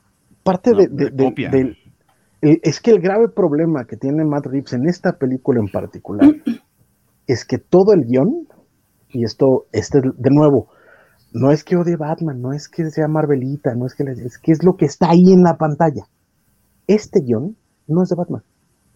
Este guion es del silencio de los inocentes al que le metieron tres escenas de acción en medio. Es, todo lo que hicieron. Es, es, es Seven, Es, un thriller. es Seven sin terror. Yo- es yo lo Zodiac veo- sin, buenas, sin Yo, buen. yo lo veo back. más cercano al silencio de los inocentes, pero, pero esa es la idea. O sea, es, es, es by the book, o sea, está copiado. Si ustedes ven Silence of the Lambs o Seven, e inmediatamente después ven esta película, van a encontrar la misma estructura, solo con escenas de acción en medio. Es todo lo que hizo. Y se nota tanto porque las escenas Batman, como la del Batimóvil, como la de los trancazos, como la del vuelo, saltan como, como, como cuando te duele un dedo, como cuando te pegas el dedo, porque automáticamente es de, es que esto no está, o sea, esto no, no, no tiene lugar en esta película. ¿Qué hace aquí? Son los momentos Batman. Incluso Soy Kravitz, mi, mi vida chiquita, preciosa, y que hace un gran trabajo, por cierto, este, tiene el momento noir de, de Femme Fatal de todas las películas de- de- de género negro, de es que es mi papá, que no tiene nada que ver, no añade nada, no, No, no, pone no, nada, no, sirve nada, para nada. para no ni suma o sea, no- nada. pero es súper noir y es como el rollo de, es que es mi papá. Y ya, después de eso, eso ya no importa, ¿no? Incluso cuando lo va a matar, a matar porque mató a su amiga y ya. Pero no tenía que ser su papá porque es el momento noir. Pero eso es todo lo que o- hace o Matt que lo Reeves, vol- la hubiese violado, que hubiese abusado de ella. No, ya Algo es, así, es demasiado sea, oscuro para ya- un cómic de DC. O sea, eso pero también fíjate, ya, que- ya le- ya les dimos dos ideas allí pendejas que lo pudieron haber metido en el guion y no digas lo del papá. Pero es que es eso. muy- Pero, pero es que es eso, o sea, termina siendo este rollo de, de vamos a hacer un, un, un thriller noirish y termina, y, y termina, de nuevo, los momentos Batman terminan sintiéndose como, como, como que te están picando en el brazo mientras estás viendo Seven, porque no van ahí, no tienen sentido en, este, en la película. Ahorita que ya estamos hablando de Catwoman y que se me había olvidado por, por completo, pero algo que me gustó mucho de Catwoman, además de, de Zoe Kravitz, que lo hace maravillosamente increíble, o sea, esa morra, la presencia que tiene y que sin menospreciar a mi Anne Hathaway y no por poner a dos morras a pelear ni a compararse, pero Anne Hathaway no tenía la presencia que tiene Zoe Kravitz. o sea, no imponía de la manera en la que lo hace Zoe Kravitz. Anne Hathaway será muy buena, preciosa, se merece el Oscar que tiene y lo que sea, pero como Catwoman quedó debiendo mucho, algo que a Zoe Kravitz no le pasó y que creo que lo que más agradezco de esta gatúbela es que no la sexualizaran.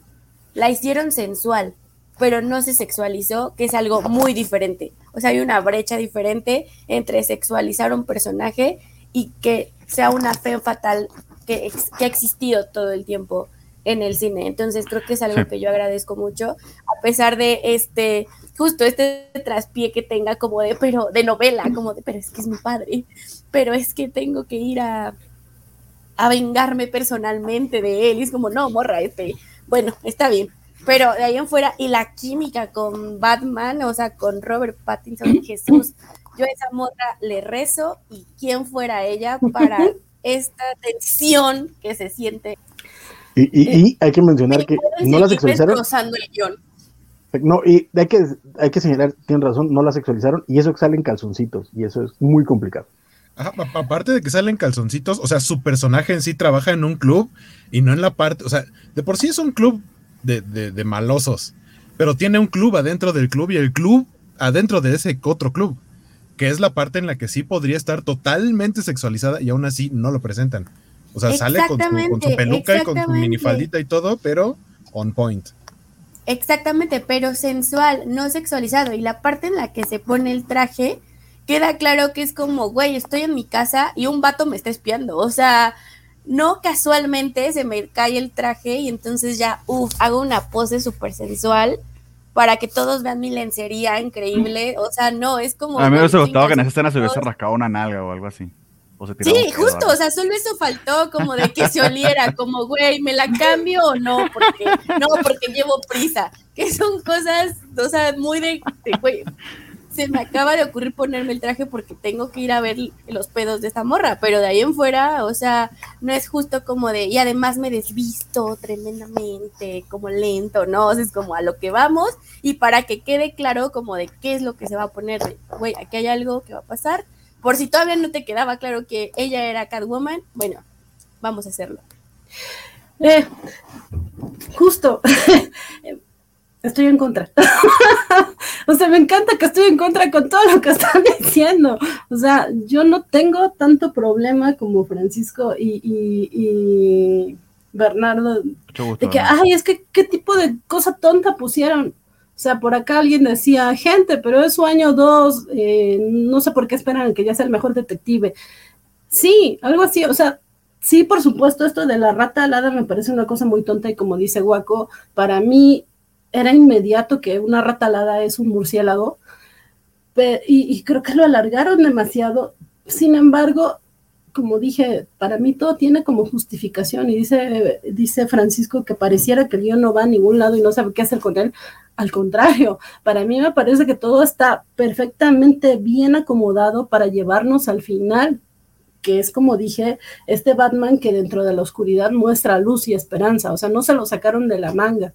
Cuando, eh, en esta escena cuando se avienta, o sea, sí hubo un, momento en el que está ahí eh, eh, en los andamios y que ves a un montón de secuaces de, de, de Reader y, que esa escena me recordó mucho a, tanto a caricaturas, series y cómics de Batman. Sí es una escena muy frecuente en historias de Batman, que de repente eh, el, villanazo está encerrado, pero todos sus secuaces, toda esta gente borrega que, lo sigue, está ahí eh, llevando a cabo sus planes. Y, en ese momento sí me quedé pensando como, a ver, estás tratando de hacer un Batman eh, actual. Y una de las cosas más importantes eh, por las que la gente lo critica y por las que critica que no maten es justamente porque suena irreal que pueda detener a todos estos monitos sin armas, ¿no? O sea, ¿cómo lo vas a detener? Entonces yo quería ver lo que, lo que Rips nos enseñaba, ver si es que realmente iba a sacarse ahí un cohete o algo así y que les iba a empezar a disparar a todos o algo así, o que sí iba a sacar otro Deus Ex Machina y de repente eh, presentaba a, a Superman o no sé, alguna cosa rara. Y no, o sea, creo que la cosa que hizo Batman es lo, lo mejor, lo único que podía hacer. O sea, realmente no podía detener esta, esta situación, no podía detener la inundación, eh, solamente podía enfrentar cuerpo a cuerpo a, estos monos.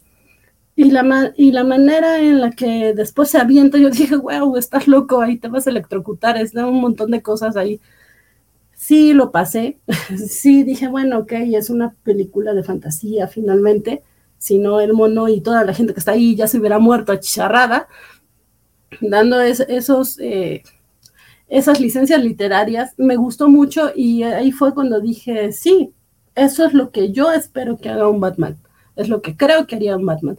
Y respecto a Catwoman, que estoy totalmente de acuerdo que creo que es un gran acierto que no la sexualizarán, sí me quedó a deber muchísimo como Catwoman. O sea, podría haber sido perfectamente un interés romántico de, Batman, pero no Catwoman. O sea, no tiene elementos que para mí son claves en el personaje. Ahí te diría que, eh, ahí te diría, así, como, así como en la película es más Batman que Bruce, esto es más Selina que Catwoman. Sí, pero justamente yo tengo la idea y a lo mejor es una mala idea que me he construido, de que Selina, por lo mismo que ha tenido que, luchar sola, en este caso, pues con su mamá, y, sobreponerse, pues es fuerte, es más bien un personaje fuerte. Y a mí me brincó demasiado que en casi todas las escenas de la película está llorando. O sea, ya sea que porque se está acordando de su amiga, ya sea porque está hablando con Bruce, ya sea por impotencia, lo que sea, pero casi siempre está llorando. Y yo, wow, yo ni siquiera la recuerdo llorando. Sí, yo tampoco. Más que cuando finge estar llorando. Yo tampoco. Cuando finge estar llorando con. con no me acuerdo. Yo creo que es maquillaje. El, brillo de los ojos, o sea, porque aquí si lo ves puede ser que le veas una lágrima, pero es el maquillaje. Entonces, eso. Yo justo, yo, no la recuerdo llorando. Y no sé, es, ah, quería decir algo como también bonito, como es la primera vez que Bernardo y yo estamos tan de acuerdo en algo. Me alegra que esta primera vez que nos estamos conociendo, ah, este, porque, estamos muy de acuerdo, porque además justo cuando Vane dijo como de, a mí no me pareció tan Catwoman, los decimos la misma cara. ¡Wow! ¿Qué está pasando aquí? No, es que, le es que, le pusieron, el, te dicen, le gustan los gatos, recoge gatos callejeros, pero no la lamieron mil gatos como la de Burton. Eh, las uñas, las uñas, la manera en que pelea, eh, los movimientos. Ella se habla de Cat and the Bat, pero ya uno es Catwoman.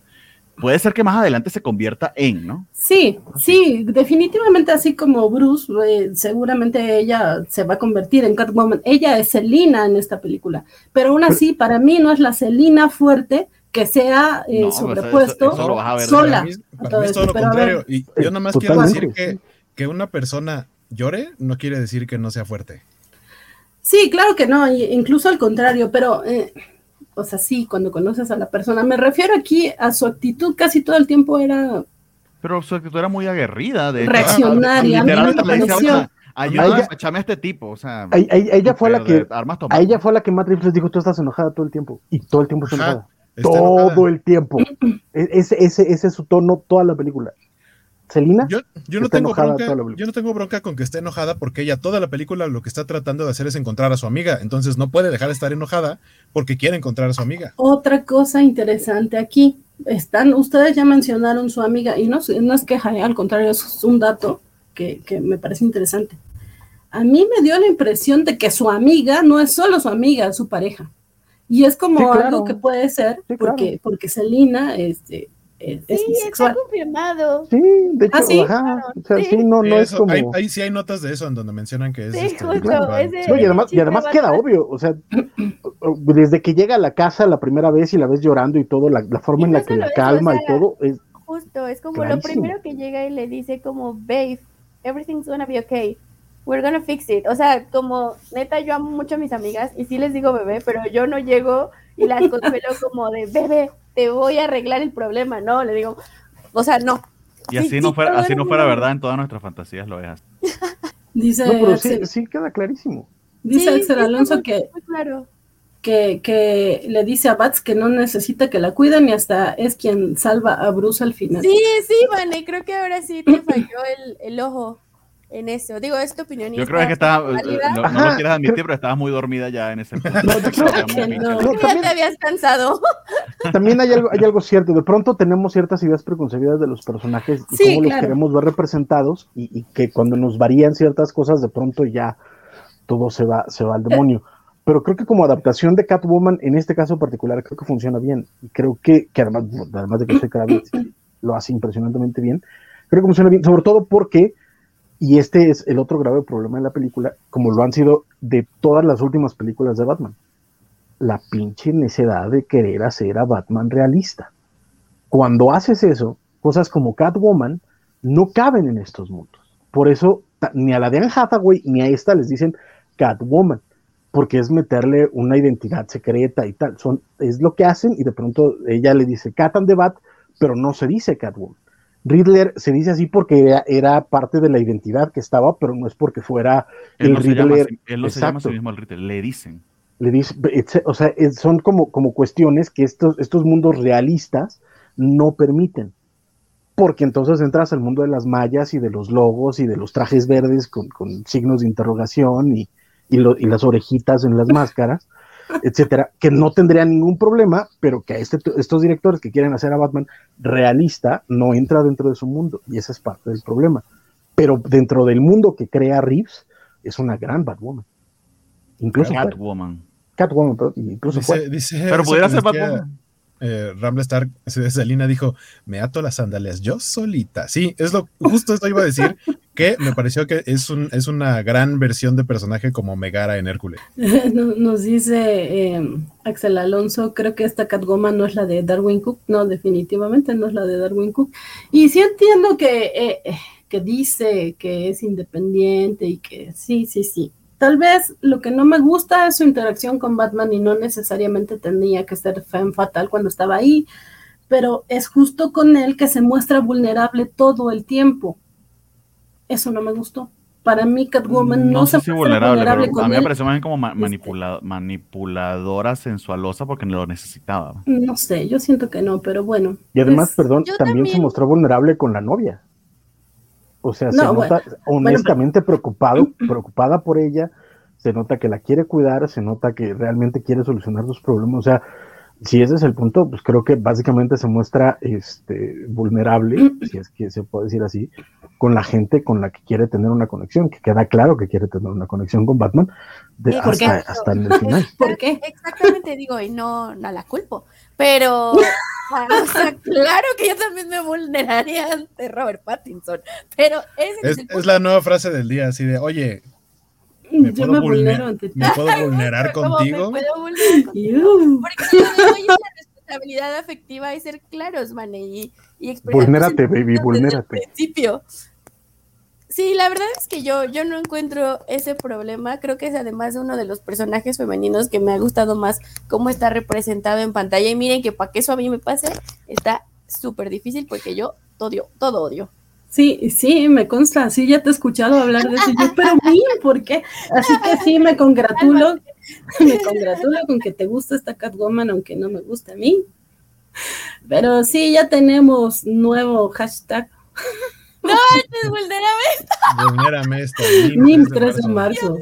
Dios, amo con Por ahí, todo por ahí vi que puso este Romanuel Salarluévano, que dice que le chocó la frase de woke de Celina, todo es culpa de los hombres blancos ricos.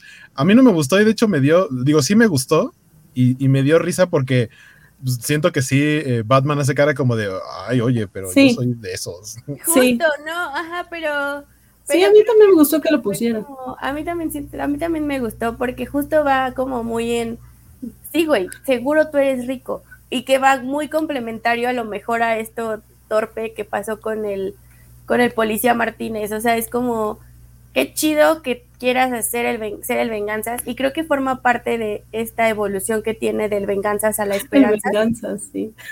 O sea, de, de ser el venganzas a pasar a ser la esperanza cuando se da cuenta de que a fin- al final del día él sigue en su burbuja de, ni- de niño rico privilegiado y que a también- pesar de que estuviera combatiendo el crimen, no quiere decir que realmente estaba haciendo un cambio por la sociedad.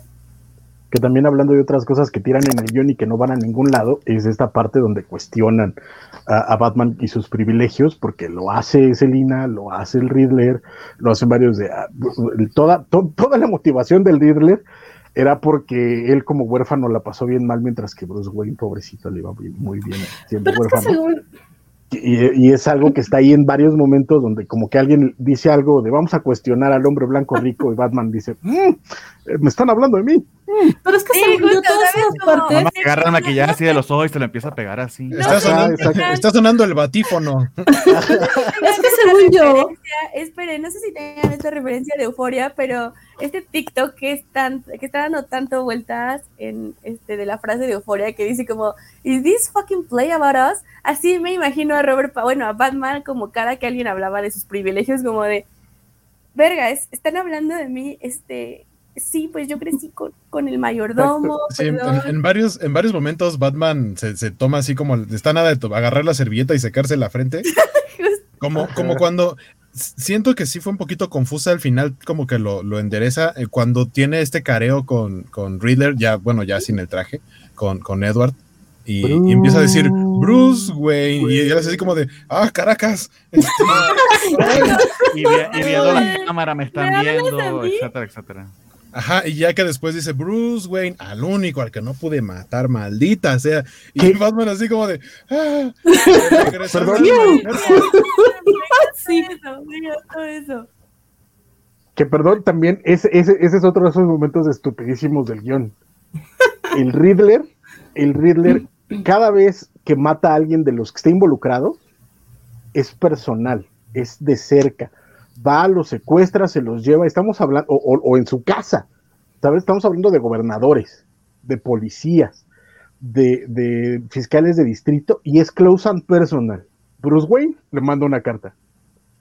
Y además, Que yo pensaba y dije, esta película me, se, va, se va a resacir al final porque Riddler sabe quién es Batman. Eso es lo que yo pensé. Y no, no, exacto, pero es que además No. le manda, le manda la, la- la más inútil carta bomba del mundo. Después de que la activa se tarda como cinco minutos en explotar, güey. eh, Y no nos solo vimos- eso, tiene, tiene un área de acción como de, como de 30 centímetros, o sea, explota menos que la que le puso en el cuello al fiscal de distrito. Es que yo lo que creo es que como era el, hijo la de tira- Tom- era, era el hijo de Thomas Wayne, como que le tocaba menos castigo. No, porque al contrario, es con el que es personal. No, por eso. O sea, es que esa es la, es que esa es la parte más, más estúpida. Los demás es por corruptos, pero con el que es personal es con Bruce Wayne. Y a Bruce Wayne le manda una carta bomba inutilísima, además. Nos pedimos Porque de a nuevo, Félix Alfred la activa, la tira a metro y medio y no se quema nada, güey. Ah, Bueno, pero- Alfred lo- cuando la avientas pero ya, los dos- los- pero los dos- una barrera. Los dos son impermeables ante el fuego. Totalmente, sí, O sea, sí. tuvieron un baño químico porque a Batman también le explotó una bomba y. En la hecho, me, lo, me lo dijo, mi- me lo dijo Sí. mi novia. Oye, ni se quemó un poquito, ¿no? Ni, tan- ni, ni la barba se le quemó. Nos pedimos a Félix y, y le agradecemos que nos vea a pesar de que no ha visto la película y nos dice que cuando la vea en HBO, que cuando salga en HBO Max nos comparte su opinión. Gracias Félix por estar acá. Ahora sí, Sí, pueden seguir destrozando una película que a mí sí me gustó mucho. Algo, algo que ahorita que estamos mencionando a Alfred, siento que, o sea, ese momento sí hace que toda la sala diga no, porque Bruce está, bueno, Batman está por, por su lado resolviendo no sé qué, y cuando se da cuenta que el siguiente, la siguiente víctima es Bruce Wayne, sabe que a quien le va a llegar eso es a la tía Harriet, digo, no es la tía Harriet, pero me gustó que era alguien como la tía Harriet, este, que es el ama de llaves, eh, y le va a llegar Alfred, entonces dice, Alfred, Cuyo, la tía Harriet, cuyo único motivo en el guion es contestar el teléfono en esa escena, by the la way. tía Harriet. Es todo lo que hace en la película. Es su único motivo. Y avisarle, a, Bat- avisarle a Bruce que, este, porque él dice, es que va a pasar algo malo. No, joven, este, ya pasó como una Ah, sí hora. está muy tonto, la verdad eso sí está muy tonto. Pe- Pero, pero vaya, a, a lo que voy es que antes de la explosión, habíamos visto a Alfred en dos escenas muy cortitas. Si esta película la viera, o sea, si fuera algo de, que nosotros no supiéramos de antemano quién es Alfred, no hubiéramos tenido el más mínimo interés o, o dolor porque le pasara algo al personaje porque nos lo presentan muy poquito y eso sí, nos dejan ver muy claro que, que, Bruce está muy enojado y trata muy mal a Alfred, porque todo le dice así de, ay, mira, no traes acá tus mancuernillas, déjate presto las mías. Ay, pero pues, tú no sé qué, su padre me dio las mancuernillas, es como... No, no le dice, ah, que tú eres un Wayne. no, incluso, y, la, y, la, frase, ¿no? Que también, regresando un poquito con, con Spider-Man, también de, tú no eres mi papá, tío Ben, aquí también es, tú no eres mi papá, Alfred, y Alfred como de... Aunque sea hubiese tenido los cojones Reed de matar a... De matar o sea, tiene, tiene, tiene digamos que tiene. No, gracias. Tiene las interacciones para que nosotros sintamos feo de que algo le va a pasar a Alfred, pero tiene muy poco tiempo en pantalla. O sea, nosotros sentimos feo porque sabemos que es Alfred, porque sabemos quién es Alfred. Pero alguien que no sepa nada de Batman va a decir como, ah, pero pues es un mayordomo. O sea, es, el, es el momento de, de, exposición para que sientas feo porque le va a pasar algo. Pero, pero, es, el momento Roma. Pausa aquí, pausa aquí. Ah, perdón, una disculpita, es el momento Roma. Continúa, Bernardo. No, nada más eso, que es como el momento Roma, así de, de, ¿sabes qué? Si eh, vives en la misma casa, pero no eres de la familia, chavo, relájate un montón, se siente muy feo, la neta. Y sobre todo eso, y que al final, de nuevo, la escena en el hospital también se siente bien forzada porque es como de, o sea, Deja tu forzada, innecesaria, grosera, ¿para qué? No. Es que ahí vamos, ahí vamos de nuevo. Todas esas cosas que ustedes dicen que es innecesarias y que no van a ningún lado, para mí me explican muy bien por qué Bruce actúa como actúa y por qué Bruce no es Bruce y no es más Batman. O sea, esta situación de tratas a Alfred como la tiznada, es justo, o sea, no, no, eh, es, un, es, un, Bruce rebelde que no ha procesado aún la muerte de sus es padres. Es alguien que, no se preocupa por sí mismo, menos por su servidumbre. Hasta no que lo ve en peligro, hasta que lo ve en peligro, que, es cuando 30. dice, este, ah, sí, sí me importa, ya me di cuenta que sí me duele. No, y, eh, toda man, esta y, parte yo, de... y, yo, coincido contigo en que emocionalmente y conmigo funcionaron, pero para el guion o sea, cuando dices, ok, porque es cuando tú estás estructurando una trama, dices, ok, llego a este punto, esto se resuelve de esta manera, llego a este punto y se resuelve de esta manera. La solución es estúpida porque tú tienes que cuestionar tus soluciones. ¿Cómo puede ser que la persona que te crió, vuelvo y repito, la persona que te crió, nunca tuviste una discusión con esa persona sobre la muerte de tus padres y sobre la sospecha de quién pudiera haber cometido ese asesinato? Sino justo después de que fuiste a hablar con, con, el, con el maleante. Eso. No tiene, no tiene, no tiene mucho, mucho asidero en la realidad. Sí, justamente. Y mira, como siguiendo esta idea de Bernardo y pasando otra que iba a decir, pero que ya lo olvidé cuando interrumpí a todo el mundo. O sea, justo lo que dice Bernardo es como, si quitamos esa escena, Vané, no le afectamos en nada la trama. No, no vamos a afectar para nada la evolución del personaje o el intento, sí, como siguiendo las palabras de Francisco, el intento de evolución, porque Francisco no veo, ni no vio nada. Pero eso, eso funciona, eso es lo que pasa con los guiones y con las tramas cuando no están bien planteadas. Si tú justo algo y sobra algo, es que no, no está funcionando. O sea, cuando ves una escena y te dices, ok, ¿esto aporta o no aporta? No aporta nada, porque si la quitas, sigues entendiendo el punto. Y eso pasa con yo no creo que si la quitas sigas entendiendo el punto, no. Y, ya me acordé, no, pero antes de que se me olvide, por favor, por sí, favor, sí, sí, por sí, favor, sí. que es que decía Guaco algo como de, no, ya ni me acuerdo, le voy a echar la culpa a Guaco porque es la primera que estoy viendo aquí, pero la neta no me acuerdo Adelante. si lo dijo él, o no dijo Vaya, no me acuerdo, pero era como de que si no, si no sabes quién es Alfred, no ibas a tener ese nivel de emoción, corríjanme quién lo dijo. ¿Sí lo dijo Guaco? Guaco. Ah, vean, qué hubo, sí estoy poniendo atención.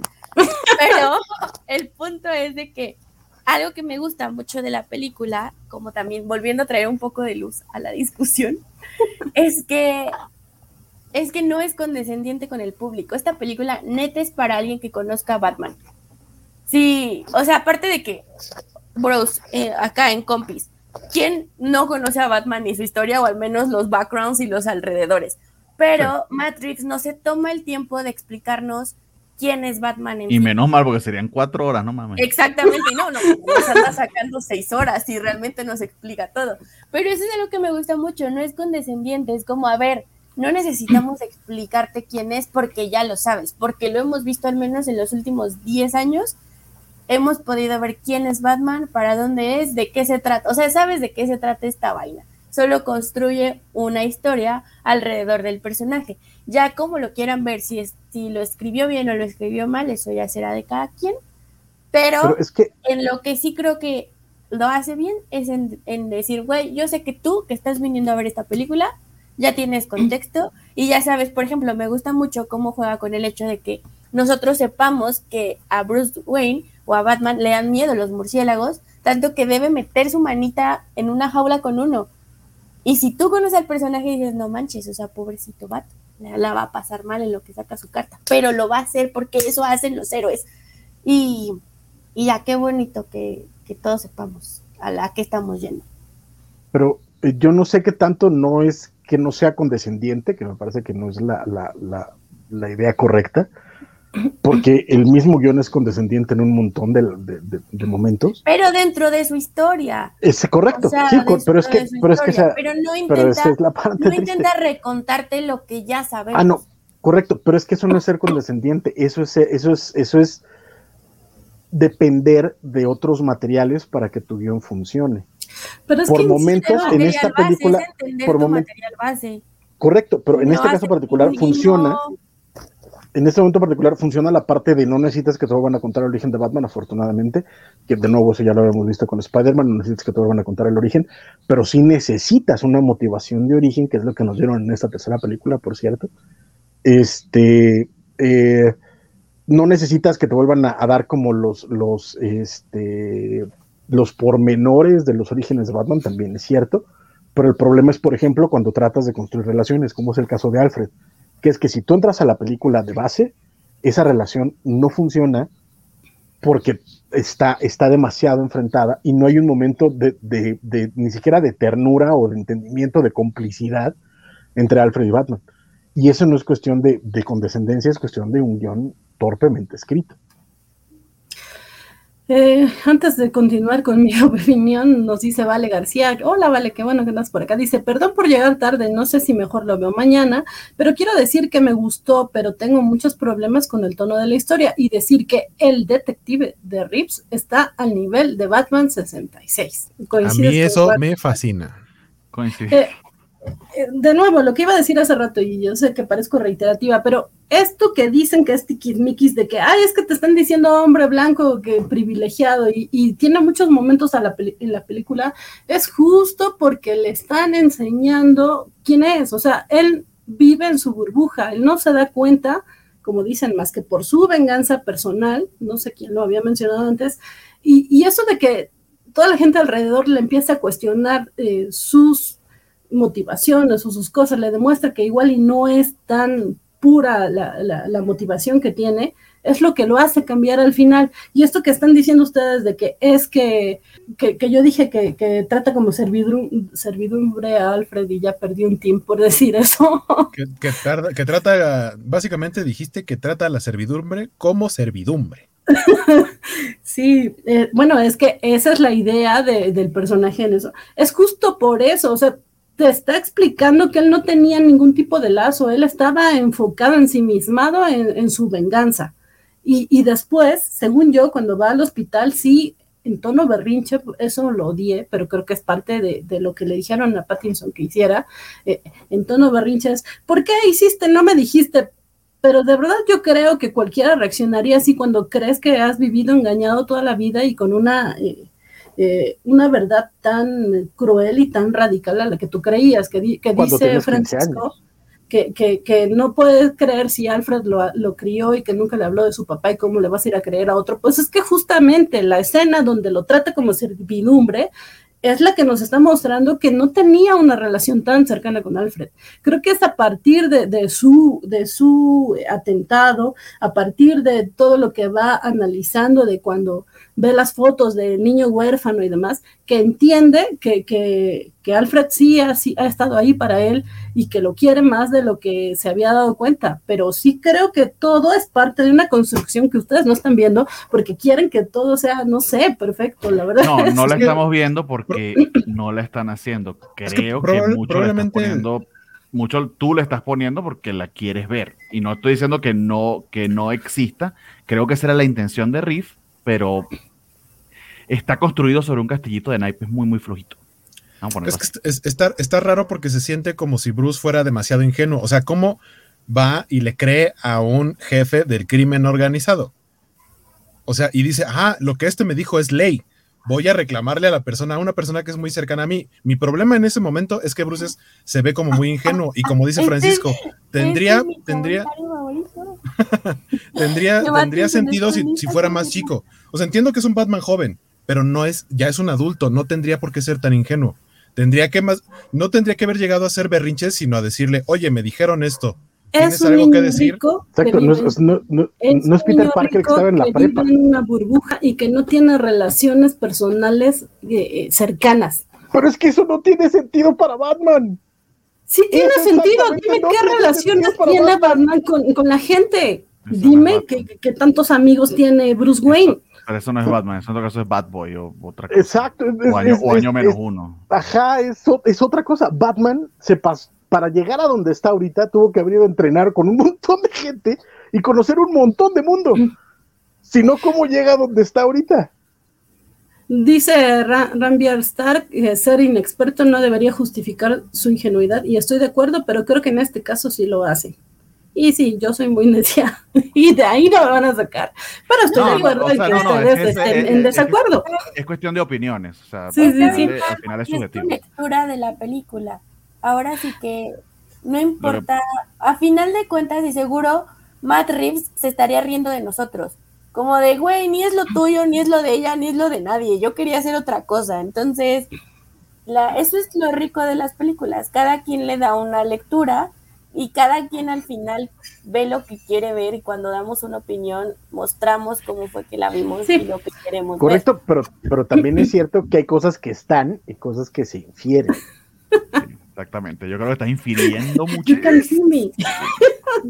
Nos dice, nos dice Mr. Maxi, tiene toda la razón. Superman es el amigo de Batman. Sí que sí, de acuerdo. ¿Nos fuimos todos o solamente yo? No lo ¡Ay, sé. nos fuimos todos! ¡Qué emoción! Nos, yo, ajá, que sido- decir, no- nos fuimos todos porque pensé que era yo solito. yo también creí que era mi internet y ya estaba triste de haberme ido yo sola. Digo, "Ay, me voy a perder esto. Pero no. Superman es el amigo de Batman. Sí que sí, claro que sí. A este, Bat- a este Batman le hace falta que llegue Superman.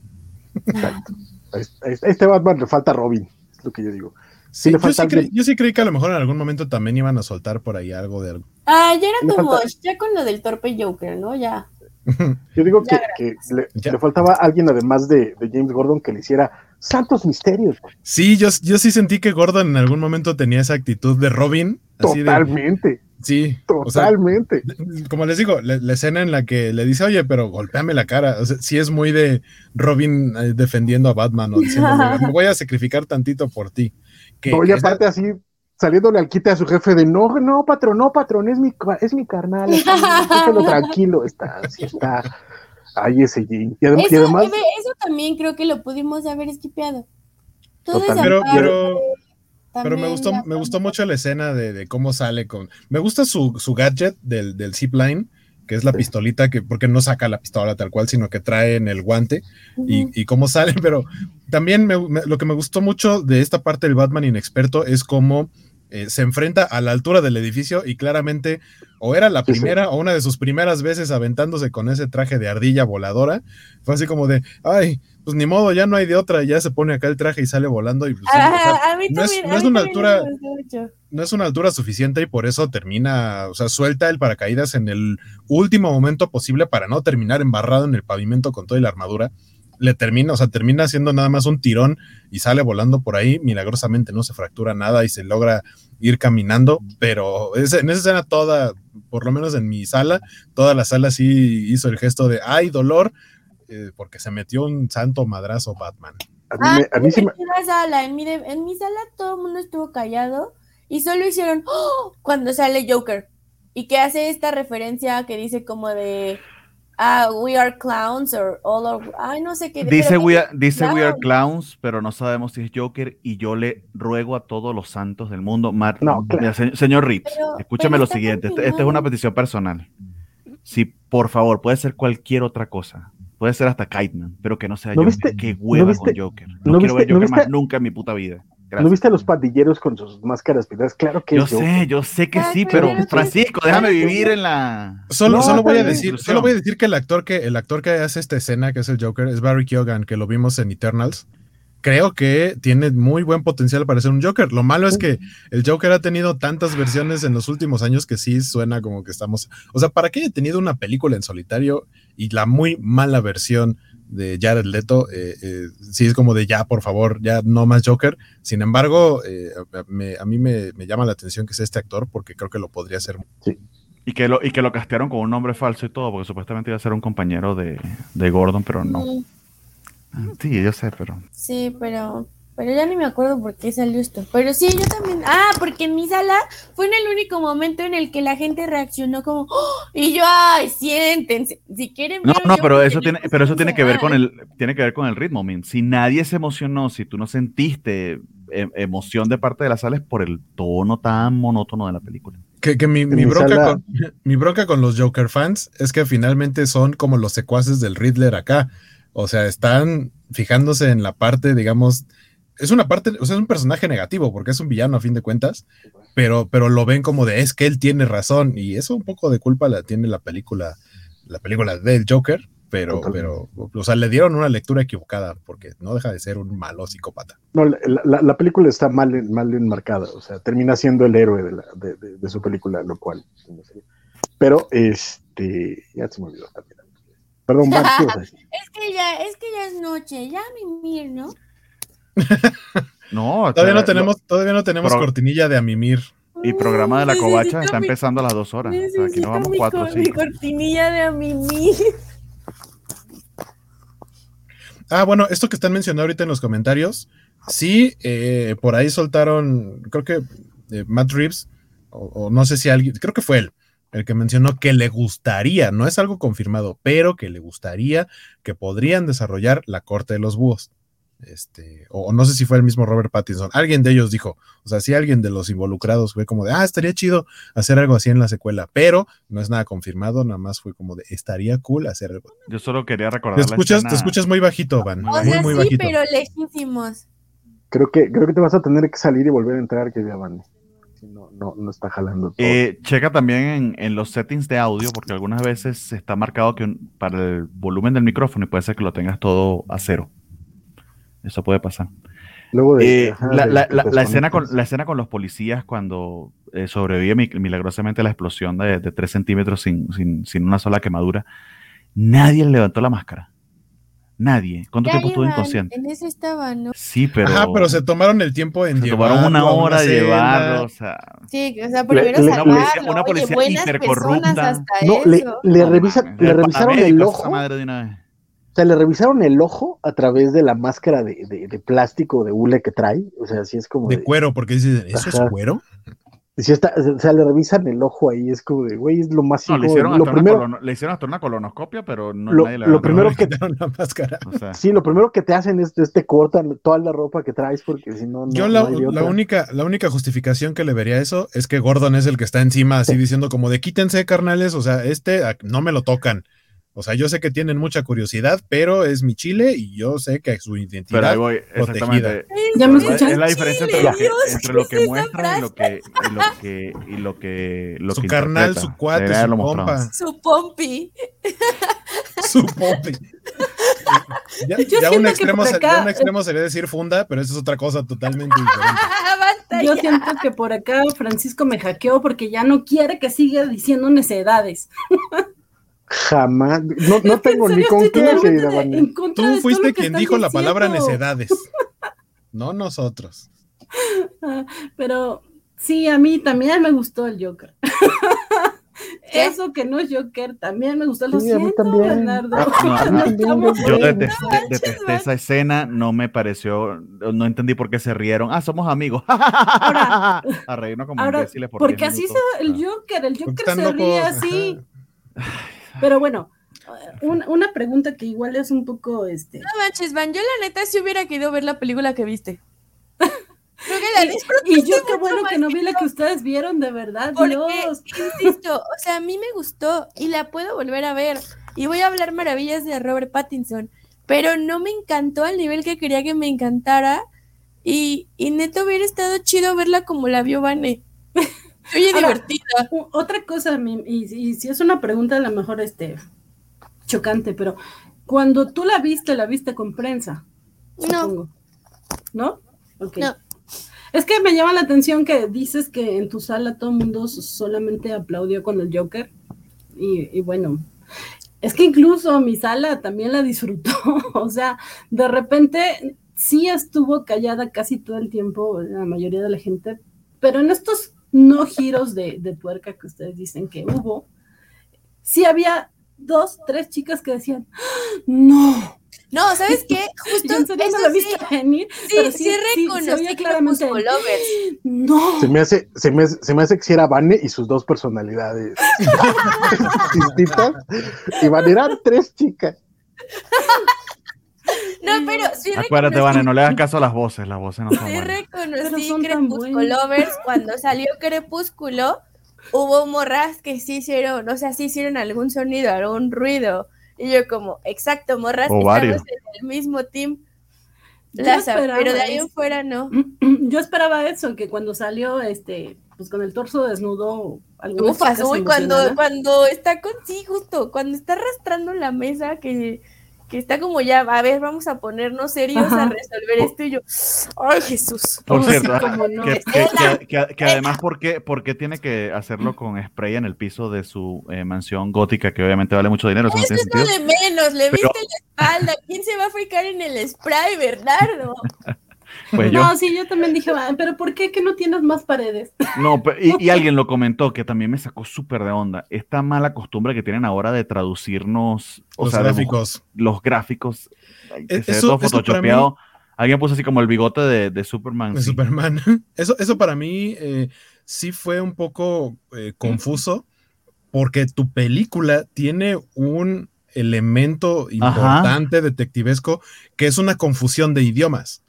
O sea, si hay, si hay un, un acertijo que tiene que ver con palabras en español Sí, y de sí. pronto te pone cosas en el piso gráficamente en Sí. español, ahí yo no entendí si estaba leyendo en español o si solo lo tradujeron para que tú lo leyeras así y no ponerlo en subtítulos. También me pasó, sí. Eso, eso, eso creo que fue confuso y no tendrían que haberlo hecho. Tendrían que haberlo dejado en. Que por cierto, Lo- lo ver esta película doblada al español debe ser horrible. Sí, sí, sí, sí. Yo la verdad es que desde el momento en el, en el que sale este acertijo de qué hace este un que un muerto después de estar no porque habla de las mentiras no he lies still. Cuando escuché eso dije no voy a leer el subtítulo porque ni se me van a cruzar los cables porque evidentemente la idea del acertijo era algo era algo diferente a lo que seguramente tradujeron.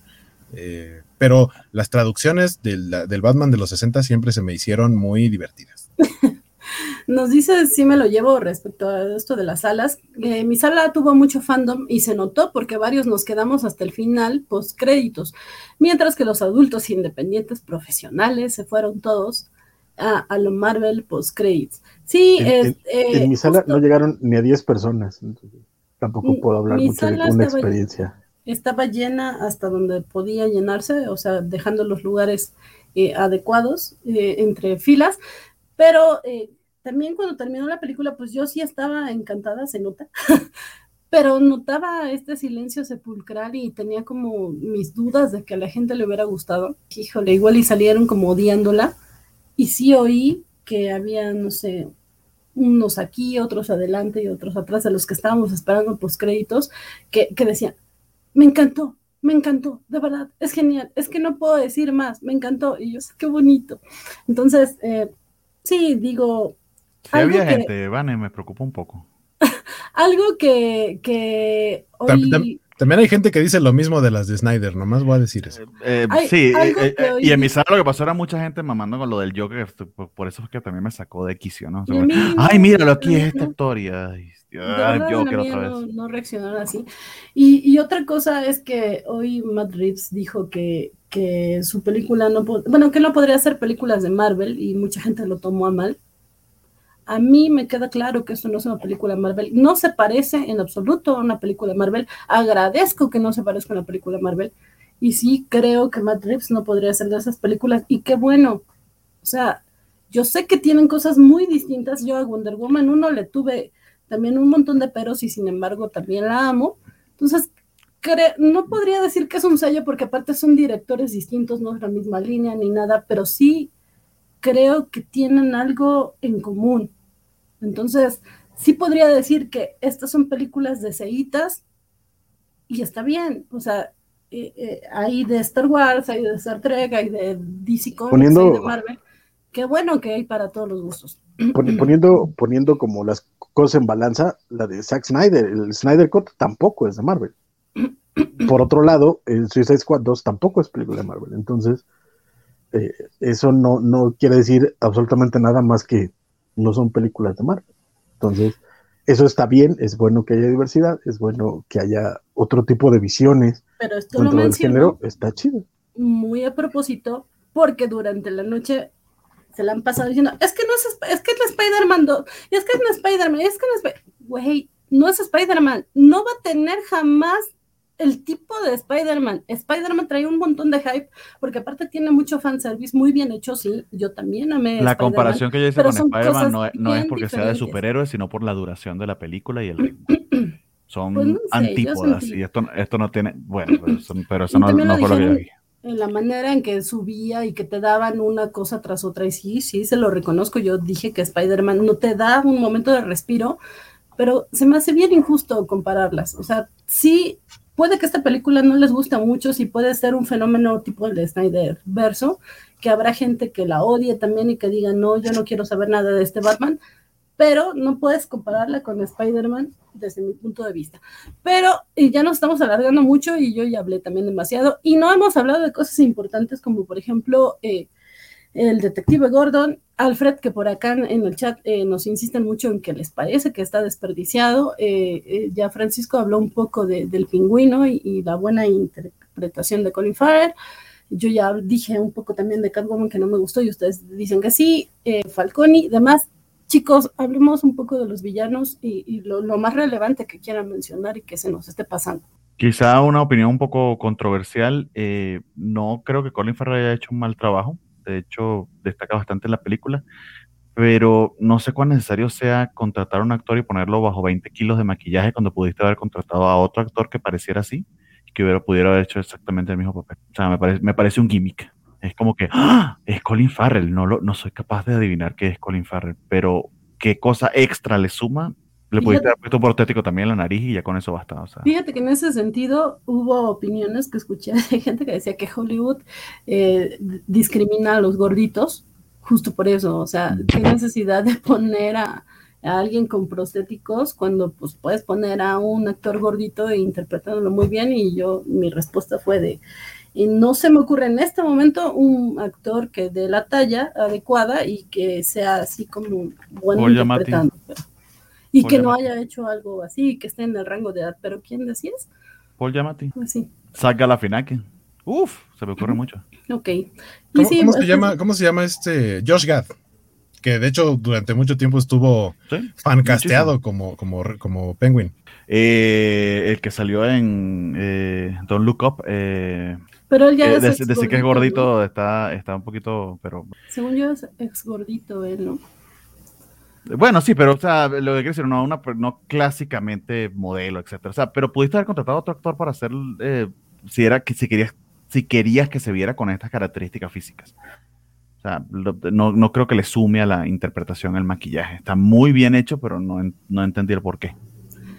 Y estamos todos de acuerdo en que Andy Serkins es desperdiciado en esta película. Como Alfred. Andy Serkis y Alfred, los dos. Le faltaron escenas. Perdón, otra vez. ¿eh? Que yo, yo, bueno, yo siento que le faltaron escenas a Alfred. O sea, si ya lo ibas a, a meter, como que. Y justo para que fuera un detonante a nivel emocional para Bruce, le faltaron escenas a Alfred. ¿Y tú qué decías, Bernardo? Que le hicieron un mal servicio tanto a Alfred como personaje como a Andy Serkis como actor. O sea, fueron las dos cosas. ¿Y les gustó Gordon? A mí sí me gustó, es un buen, o sea, es un buen sidekick, si lo queremos ver así, porque así funciona su papel en la película. Eh, aparte, como, como este policía, que sabemos que, o sea, en el momento en el que te presentan una vez más a Gordon, todavía no siendo jefe, comisionado, demás, es porque sabes que los de arriba se van a morir o algo así. Y dicho y hecho, eso es lo que sucede porque en algún momento Gordon tiene que llegar a, ser el jefe de la policía. eh, y me parece muy cool esto que decíamos ahorita de que es este su, compa, su chile, su amigo, su, su pompi y su, y su funda, no, eh, no, no sé, pero eh, que sí sea alguien muy leal a Batman, o sea que del tiempo que tienen ya le ha llegado a tener un nivel muy alto de confianza de, de- por encima de cualquier otra persona, incluido, incluidos con justa razón de la, la misma policía.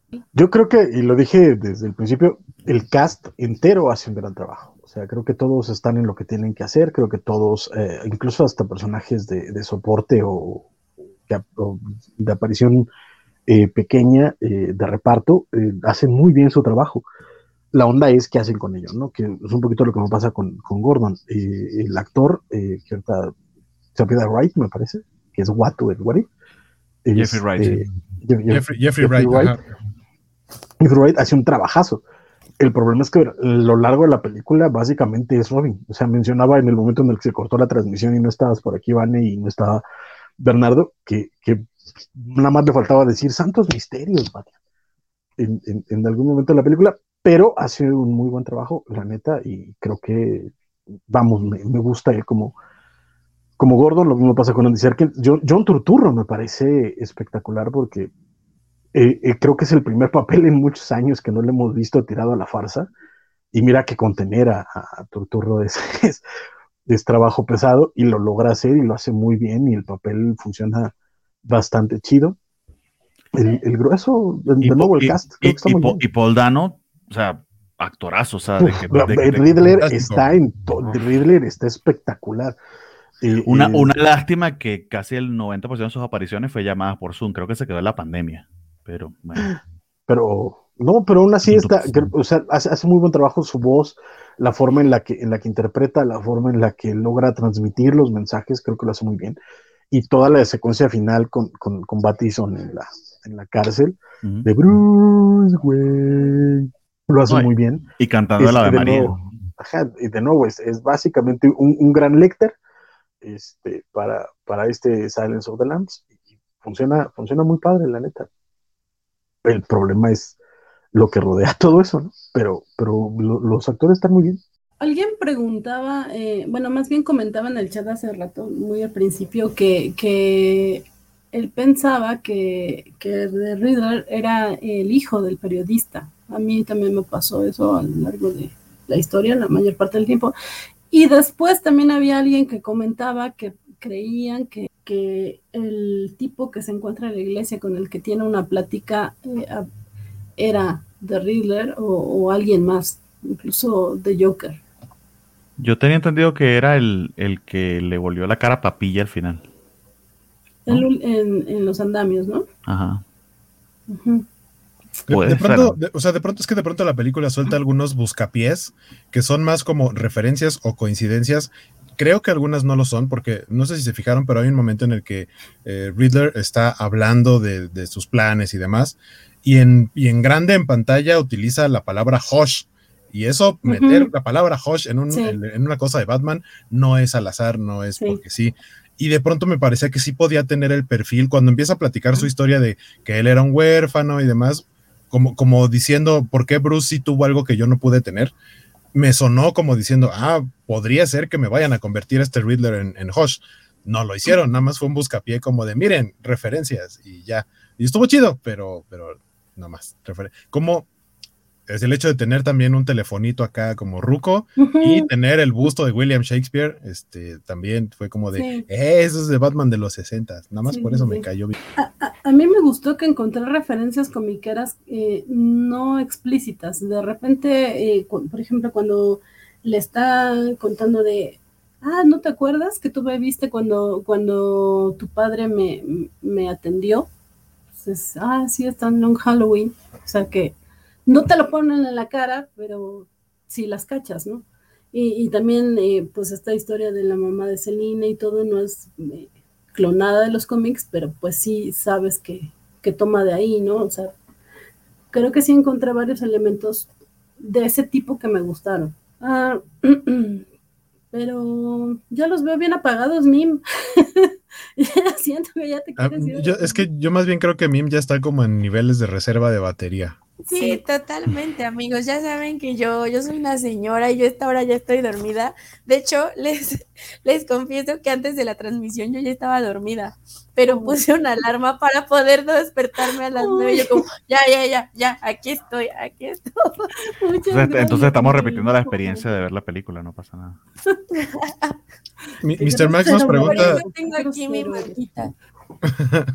Mr. Max nos pregunta, oigan, explíquenme cuál era el supuesto giro de guion, no lo guaché. Según yo, el giro de guion es cuando eh, Riddler le dice a Batman, no eres tan listo como yo creía, porque parecía como que ya todo estaba resuelto y realmente faltaba por descubrir el plan de las camionetas estas que explotan y que hacen que se inunde la ciudad.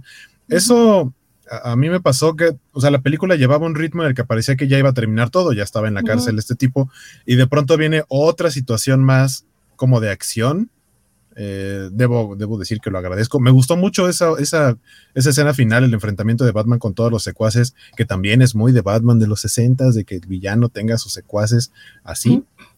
Este, me gustó mucho y yo, yo quiero pensar que este momento final en esta batalla es cuando Batman dijo, a Caracas, tengo que crear el Batarang, porque Cualquier otra versión de Batman hubiera podido nomás aventar el Batarang, cortas uh -huh. la cuerdita y ya no hay corriente eléctrica para que se electrocuten todos en el agua. Y aquí Batman se tiene que aventar y cortarle él eh, con, con, sus navajitas que eran el murciélago del pecho.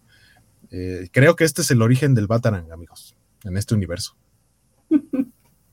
Sí, de, de acuerdo. Eh, pues creo que vamos contestando el top 5 de Félix, que, que nos pidió nuestro top 5 de peores momentos de la película. Creo que para ustedes va a ser muy sencillo. Hasta les van a faltar momentos. Así que. Sí, son como cinco, ¿no? Creo que ahora que lo. No, no son tantos. Son como pues, cinco. Podemos mencionar uno cada uno, o si alguien tiene los cinco, pues cada quien diga cinco, no sé. pues en, en, mi caso, pues lo que me pareció lo más, lo más absurdo, lo de que nadie levantó la máscara, lo estábamos comentando. O sea. ¿Nadie levantó la máscara? Uh -huh. Cuando, Ajá, cuando, cuando queda desmayado en la explosión y se lo llevan al cuartel de policía y nadie le quitó la máscara. Yo digo que a mí me parece que es justificable porque Gordon estaba ahí y él no uh -huh. dejó que nadie lo tocara. Yo digo que estoy de acuerdo. Me parece que lo deberían haber explicitado en la película, que como dice Francisco, una cosa es lo que muestra, otra cosa es lo que tú interpretas. Si tienes que interpretarlo, está mal hecho. Y sí, sí, ya, ya estamos a punto de ir a dormir. y ya tenemos hasta el elemento meme por acá. Ya, ya se va a ir a mimir. Um, yo creo que yo pondría todas las escenas con, esas serían okay. mis tops, como todas las escenas con Alfred me molestaron mucho, ya sea que porque el niño sea un inmaduro o no, pero a mí la verdad las escenas con él, y creo que serían en mis peores momentos que pondré. Ok.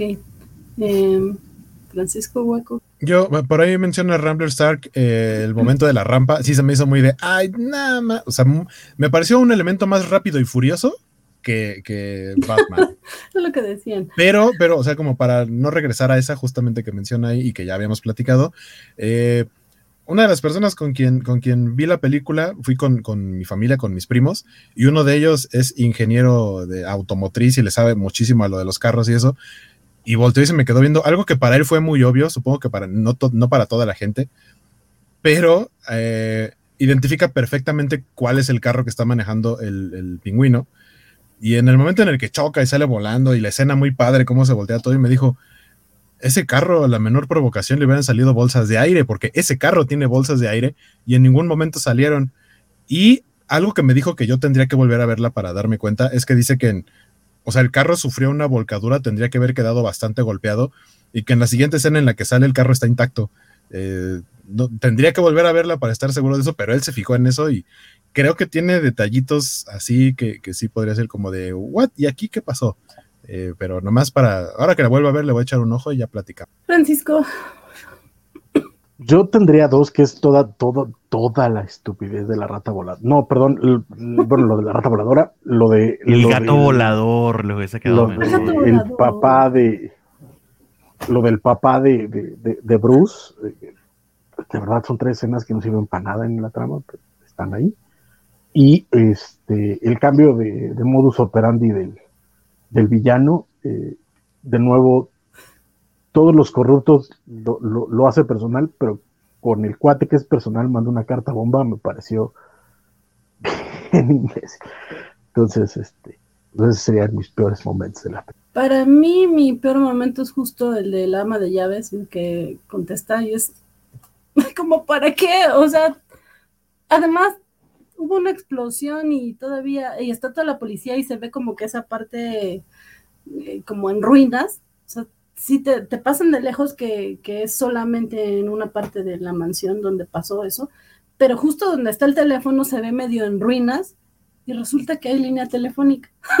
Entonces, sí, ah, está bien, sí. Creo que lo dijo Francisco, era una bomba de eh, 15 centímetros de, de, de ataque, Isaías, de impacto.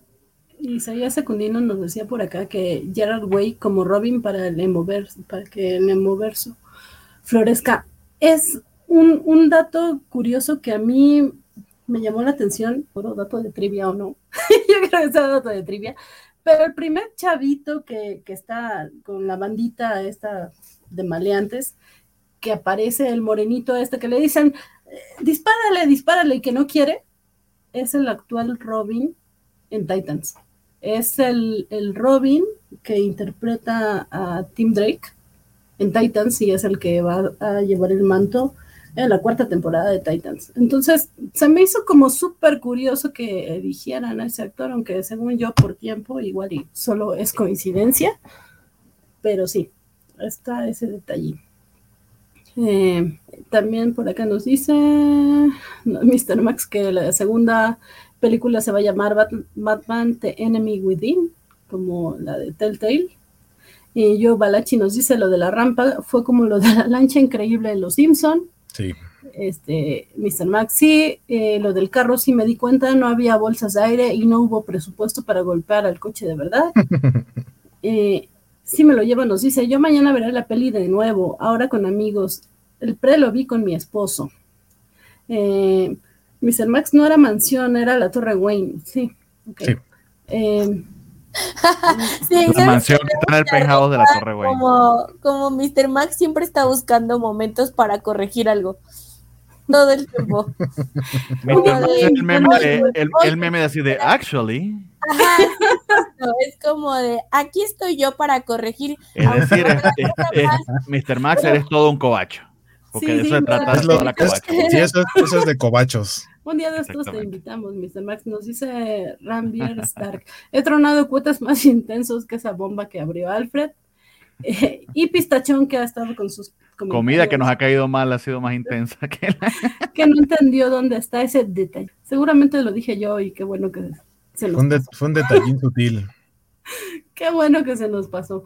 Eh, y, y sí estoy sintiendo que se me está pasando otra cosa, pero creo que también ya nos extendimos demasiado, así que pues Sí, ya vamos para la duración de la película, amigos. Ya le volvimos a hacer película. Ah, an- antes de que nos vayamos, algo que faltó mencionar, creo que en las partes técnicas la fotografía es muy bonita, la música es fantástica, Michael Giacchino todo lo entiende perfectamente. Me gustó mucho que hizo como su versión, pero la música de, de Selina es muy similar a la música de Selina de Danny Elfman para, para la película de Tim Burton.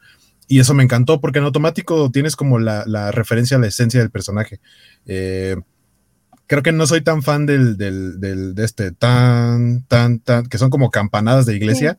No soy tan fan de. Yo de esperaba este, Darth Vader tan, Sí. tan, tan, Yo lo ah, dije no. desde el tráiler, sí. pero, pero mantiene un muy buen ritmo en los tonos eh, eh, de acción, de, de- de suspenso en la película. O sea, vaya, creo que en los aspectos técnicos no tengo una No. queja, salvo lo que decía ahorita de que no hay bolsas de aire en el carro del pingüino, pero, eh, eh, pero lo demás, bien. La fotografía es exquisita. Esa primer, la primera aparición de Batman saliendo de las sombras en esa estación de tren está. Y esa, y, y cómo Es, es explica el director de fotografía de Doom, por cierto. Que creo que ¿Cómo, está cómo explica, cómo explica que, que- que Batman se encargó ya de, de meterse en la mente de los delincuentes, de que aunque él no esté ahí, ellos sientan que en las sombras está él? Esas tomas en donde se ve el negro profundo, el espectador sabe que ahí podría estar así de ahí sí seguramente va a estar y no está, pero de pronto hay una en la que sí está. Mira, te- Entonces te, es un te- te Batman diría algo para gusto lados. con la película por ese comentario que haces, Juaco. Yo pensaría que los primeros 30 minutos de la película, los primeros 40 minutos están muy bien. Sí, sí, sí. Muy bien. Con- concuerdo y nada más, eh, yo sí haría la, la pequeña mención de que busquen una buena sala de cine porque eh, a la que yo fui, de pronto hay escenas demasiado oscuras y este y, y el bitrate no daba para que se viera chido. Entonces, este, busquen cosas. una buena, una buena una sala. macro o Este- una IMAX, sí es la Sí, recomendación. sí, porque si no le va a pasar como el, puede el- la- el capítulo ese de Game of Thrones que nadie nunca terminó de ver bien, porque Ajá, exacto. Entonces, nada más, nada más eso, pero, pero sí está súper bien.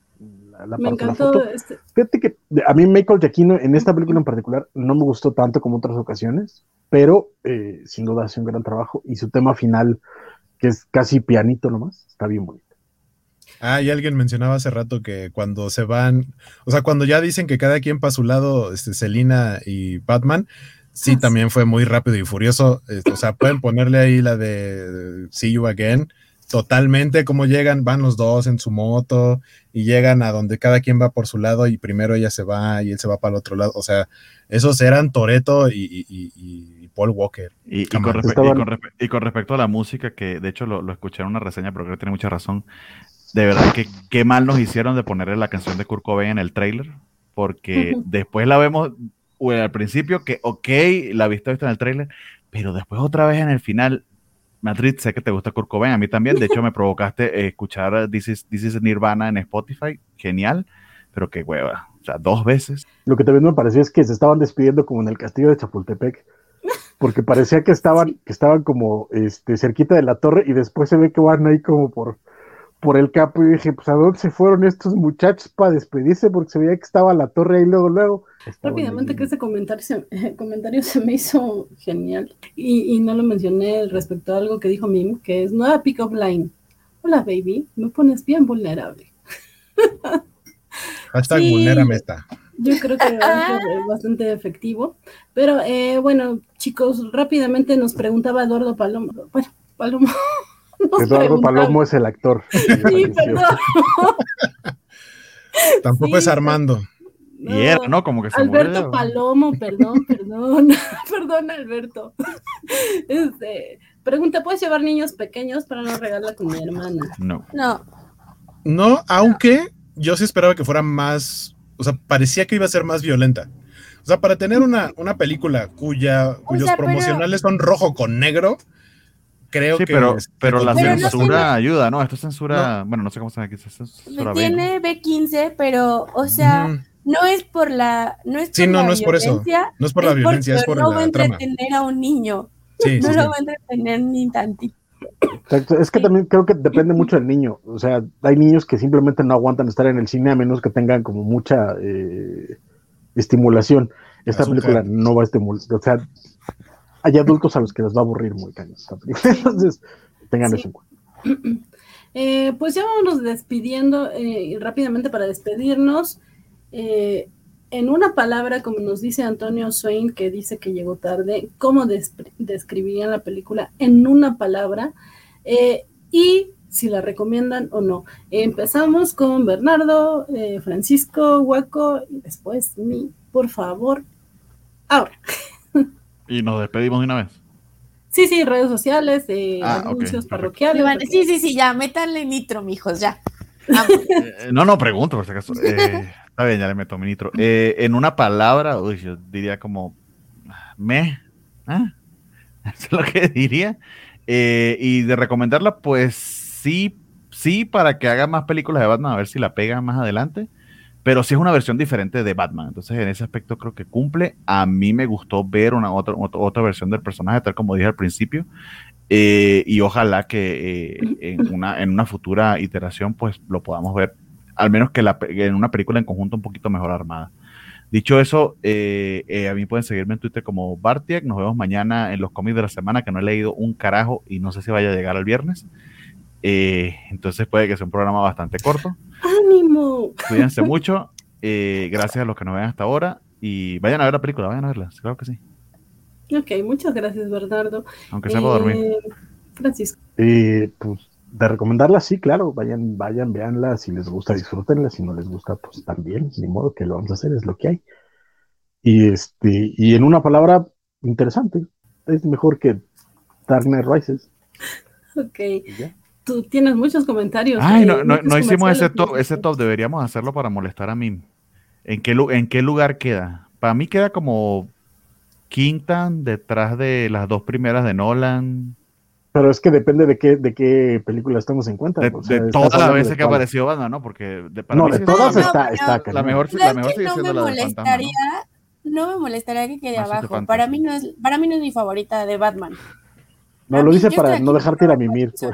Exactamente. Sí, justo, como vamos a molestar a mí, mi yo chale, hijo. Yo aquí ya dormida, como, suélteme, señor, me está lastimando el bracito. Pero sí, da- nada más es mejor que Dark Knight Rises, eso sí. No, Sí. no es tan buena como Batman Begins, ni, y mucho menos que Dark Knight, pero, pero es mejor que Dark Knight. Yo solamente digo que para mí eh, la mejor, eh, al igual que para Vale, es Batman Lego. Y en segundo lugar sí la ponía. Más, Pero igual yo- más, es el que más, traigo. más Yo Batman Vean, Lego- creo que la que iban a molestar por ponerla abajo era Vane, no a mí. Yo Batman Lego la tengo en segundo lugar después de Mask of the Phantasm. Tú tienes muchos comerciales, Francisco, o no los vas a dar.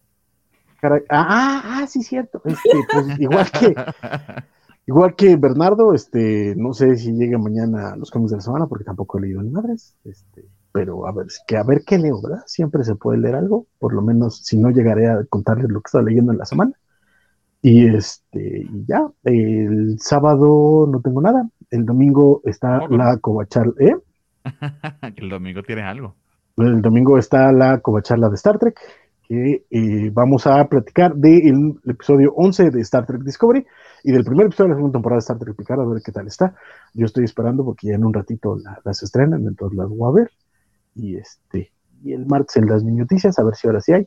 Es que esta semana no había noticias chidas, la neta. Y ya, creo. Muchas Eh, gracias. ¿El domingo es a las 8 o a las 9?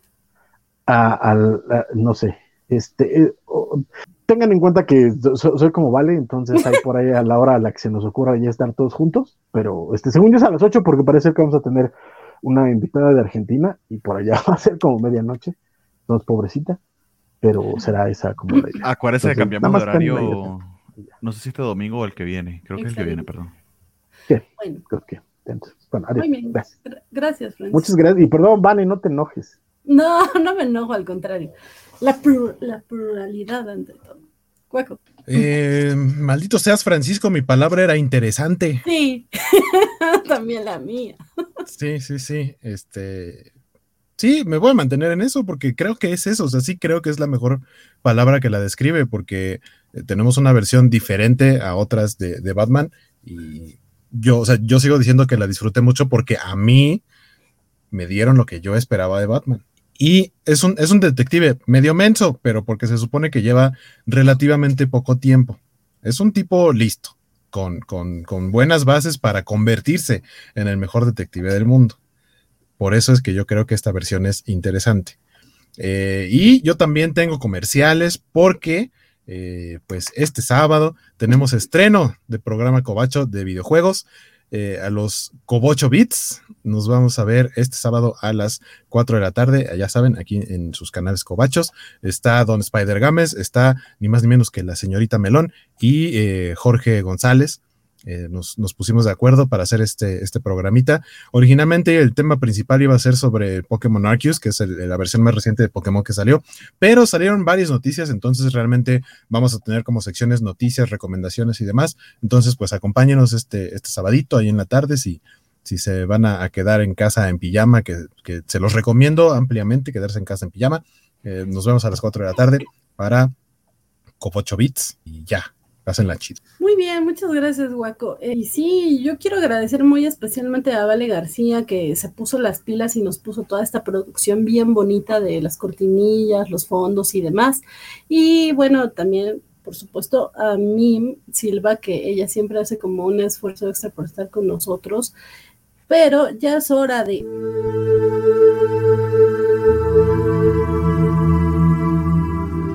a mimir y esa fue la bonita cortinilla. Santo cielo con esa música.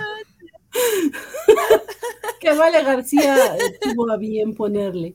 Al, alguien pásale a Vale un, una, un lullaby, una canción de cuna o algo. Porque... Sí, porque eso suena como que va a empezar, como que va a empezar un podcast de suspenso.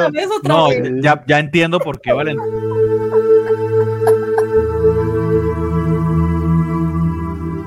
perdón. Sí, suena bien creepy, Gracias por, chavo. la, gracias por la atropellada, eh, Elizabeth. Muchas gracias. Miren, Mim se nos quedó congelada cuadro como, como No, ya no, va, ya, no va a dormir después de ese como vigilante en la foto de, de. Ya, la, ya la perdimos. Ya quedó catatónica, mira. Música de iglesia.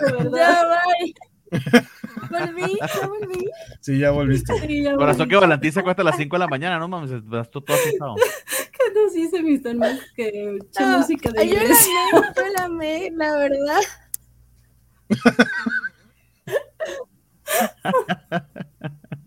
Ay, pero es que tú eres muy amable, mi. Pero eh, la intención te vale. sea, Sí, dice Vale que no Pero encontró una, una adecuada. No, a ver, lo hizo bien Ya nos había dicho, ya nos había dicho que, que quería cambiar la canción, sí la vamos a cambiar, espero, pero, pero justo, yo agradezco mucho que hagan este tipo de cosas por mí, para mí fue increíble. Y, y nada, ya este se me olvidó, ¿cuál era la pregunta? Una palabra para definir la película. Ah, la palabra, la palabra que define la película yo diría diferente. Porque no es algo a lo que estemos acostumbrados a ver, no es algo en lo que he visto el personaje, porque por mil y un cosas que ya hablamos en las últimas casi tres horas, entonces no voy a hacer un mad rip, sino voy a repetirles todo lo que ya dijimos. Me parece que es diferente, totalmente la recomiendo, totalmente creo que debemos ir a verla. Este, totalmente creo que tenemos que seguir estaneando a Robert Pattinson para que haga más películas como Batman. Y nada, pues yo estoy muy Y a, agradecida. y a Kravitz, me ya soy. Kravitz. Ya soy Kravitz, sí, también, porque mujerón, mujerón, mujerón. Nada, todo, todo está, todo está perfecto, diferente, listo. Este, vean la película y yo agradezco infinitamente que me invitaran a hablar de ella, porque una significa mucho para mí la película, como ya la di, lo dije casi todo el programa, y dos porque me gusta mucho estar aquí con ustedes y platicar y echar el chal y, y desvelarme con ustedes vale la pena. Y em, nada, pues a mí me pueden leer en Twitter como arroba minsilva-bajo y también me pueden leer en Sensacine México, que por cierto la semana pasada hice un top de las películas de Batman que tenías que ver antes de ver la de Robert Pattinson. Y listo, gracias, los amo, gracias por la cortinilla a mi hijo Mim. Muchas gracias a ti, Mim. Y, bueno, yo soy Elizabeth Ugalde, una Batiliever declarada, ya lo saben. y si no lo sabían, ya, ya les quedó claro hoy. No, pero realmente no porque me guste Batman es que me gustó esta película. No consumo todo lo de Batman. Hay gente que me sigue, sabe que puedo odiar eh, ahorita el Batman Catwoman de, de Tom King y que no me gustó nada eh, el Snyder verso y que también tengo ciertos problemillas con Nolan. Pero eh, sí, esta, esta película me gustó mucho. Si tuviera que describir en una palabra, va a sonar muy extraña, pero esperanzadora. Creo que nos no es perfecta, pero va en el camino. Más se acerca a lo que yo simplemente soñé. ¡Qué cursi vi! lo siento, chicos. Y citando, híjole, ¿Eso es, ¿Eso es de una canción o te lo acabas de inventar? Mira, no es de No, una canción, es de. Pablo Milanés, es de Pablo Ah, Milanés. Pero además, amo la Vane, amo la Vane de medianoche. Es tan diferente a la Vane que veo los domingos a las 4 de la tarde. O sea, Sí. amo la Vane de medianoche. Gracias, mi. No sé si eso es bueno o malo, pero gracias. Pero bueno, sí, o sea, sí, ya, sin parafrasear la canción, es sí, no es perfecta, pero creo que sí va en camino de darnos un gran Batman. Yo sí espero que haya un- una segunda parte y que ya tengamos a un buen eh, Bruce Wayne. Pero bueno, chicos, rápidamente les recordamos que tenemos una promoción activa y va a estar activa hasta el viernes de la siguiente semana. En los cómics de la semana tienen que mandar sus capturas de pantalla al correo que estamos viendo en pantalla, que es valentina.lacovacha.mx, para participar con más de un boletito. eh, en la rifa de esos dos regalitos que, que estamos regalando en la covacha de Batman, que es una máscara y una figura, una flexifigura. Eh, tienen que ir a darle RT a- al tweet que está colocado con la dinámica y de hecho el tweet dice retuiteame, retuiteame. tienen que retuitearlo, tienen que darle eh, seguir a, la cuenta Covacha, a la nueva cuenta de Twitter porque pues sí, nos quedamos sin fans y tenemos que, y tenemos que recuperarlos, chicos, ayúdenos. Dice Javier Saurio que él me ama y yo también te amo. Muchas gracias, soy tu fan. Yo soy fan de todos ustedes que nos aguantan acá tantas horas. Muchas gracias. Eh, Antonio Swain, que ya se tiene que ir, muchas gracias por, por, esperar acá. Y bueno, sí, ya no lo voy a alargar muchísimo más, nada más recordarles que mañana tenemos los cómics de la semana, eh, ya saben que es poquito después de las nueve y media, si bien nos va. El sábado tenemos dos programas de La Covacha, que es, eh, como bien dijo Waco, eh, eh Covacho Beats, y eh, los rucasos, como siempre, que, van un poquito más tarde, porque pues Spider Games les jugó chueco ahí, ya saben, aquí todos traicionamos y esta vez le tocó a Games traicionar a los rucasos. Los domingos, el domingo vamos a tener eh, covacharla de Star Trek, que, que, sí, esperamos tener ahí otra invitada internacional, ojalá que sí. Los lunes, como siempre, la covacha anime de Bernardo Arteaga, bueno, con Bernardo Arteaga y ese gran equipo. Y el martes estoy bien súper emocionadísima, chicos, porque tenemos un programa de solo covachas ahí para festejar el, Día Internacional de la Mujer. Y debo de decir que, que, me siento un poco apenada de que Mim no va a poder estar, pero me siento apenada sí porque no está, pero más porque yo sí voy a estar y no voy a estar donde ella está, en donde ella estará y debería, que es en la marcha que se organiza cada año eh, justo por el Día de la Mujer. Entonces, pues Mim no va a estar por razones eh, muy, muy válidas, pero ahí pueden ver a todas las chicas covachas que participamos en todos los programas, ahí nos verán, que tampoco somos tantas, pero ahí nos verán, estaremos hablando un poco de nuestras autoras favoritas en cómics, novelas y demás. Eh, vale García nos dice claramente acá que Covachando va a las 2 de la tarde, justamente por este, esta traición de Games, tuvieron que cambiar su horario, pero entonces recuerden, eh, el próximo eh, el próximo martes a las 5 tenemos este especial por el Día de la Mujer de la Covacha y el miércoles seguimos sin programa, o a menos de que Ñoño Noticias se pase el miércoles, ya lo veremos, lo anunciaremos a lo largo de la semana. Los jueves tenemos eh, de nuevo eh, a Ñoño Nautas y terminamos ya saben, con los cómics de la semana. Muchas, muchas gracias a todos por vernos, muchas gracias por aguantarnos, gracias por, eh, por compartir sus opiniones, que ustedes siempre enriquecen estas pláticas y, y, es bueno que no tengamos la misma opinión, es bueno tener pluralidad. Muchas gracias chicos, gracias por acompañarnos. Y pues ya nada más veo al final y nos vamos. y ahora sí, adiós.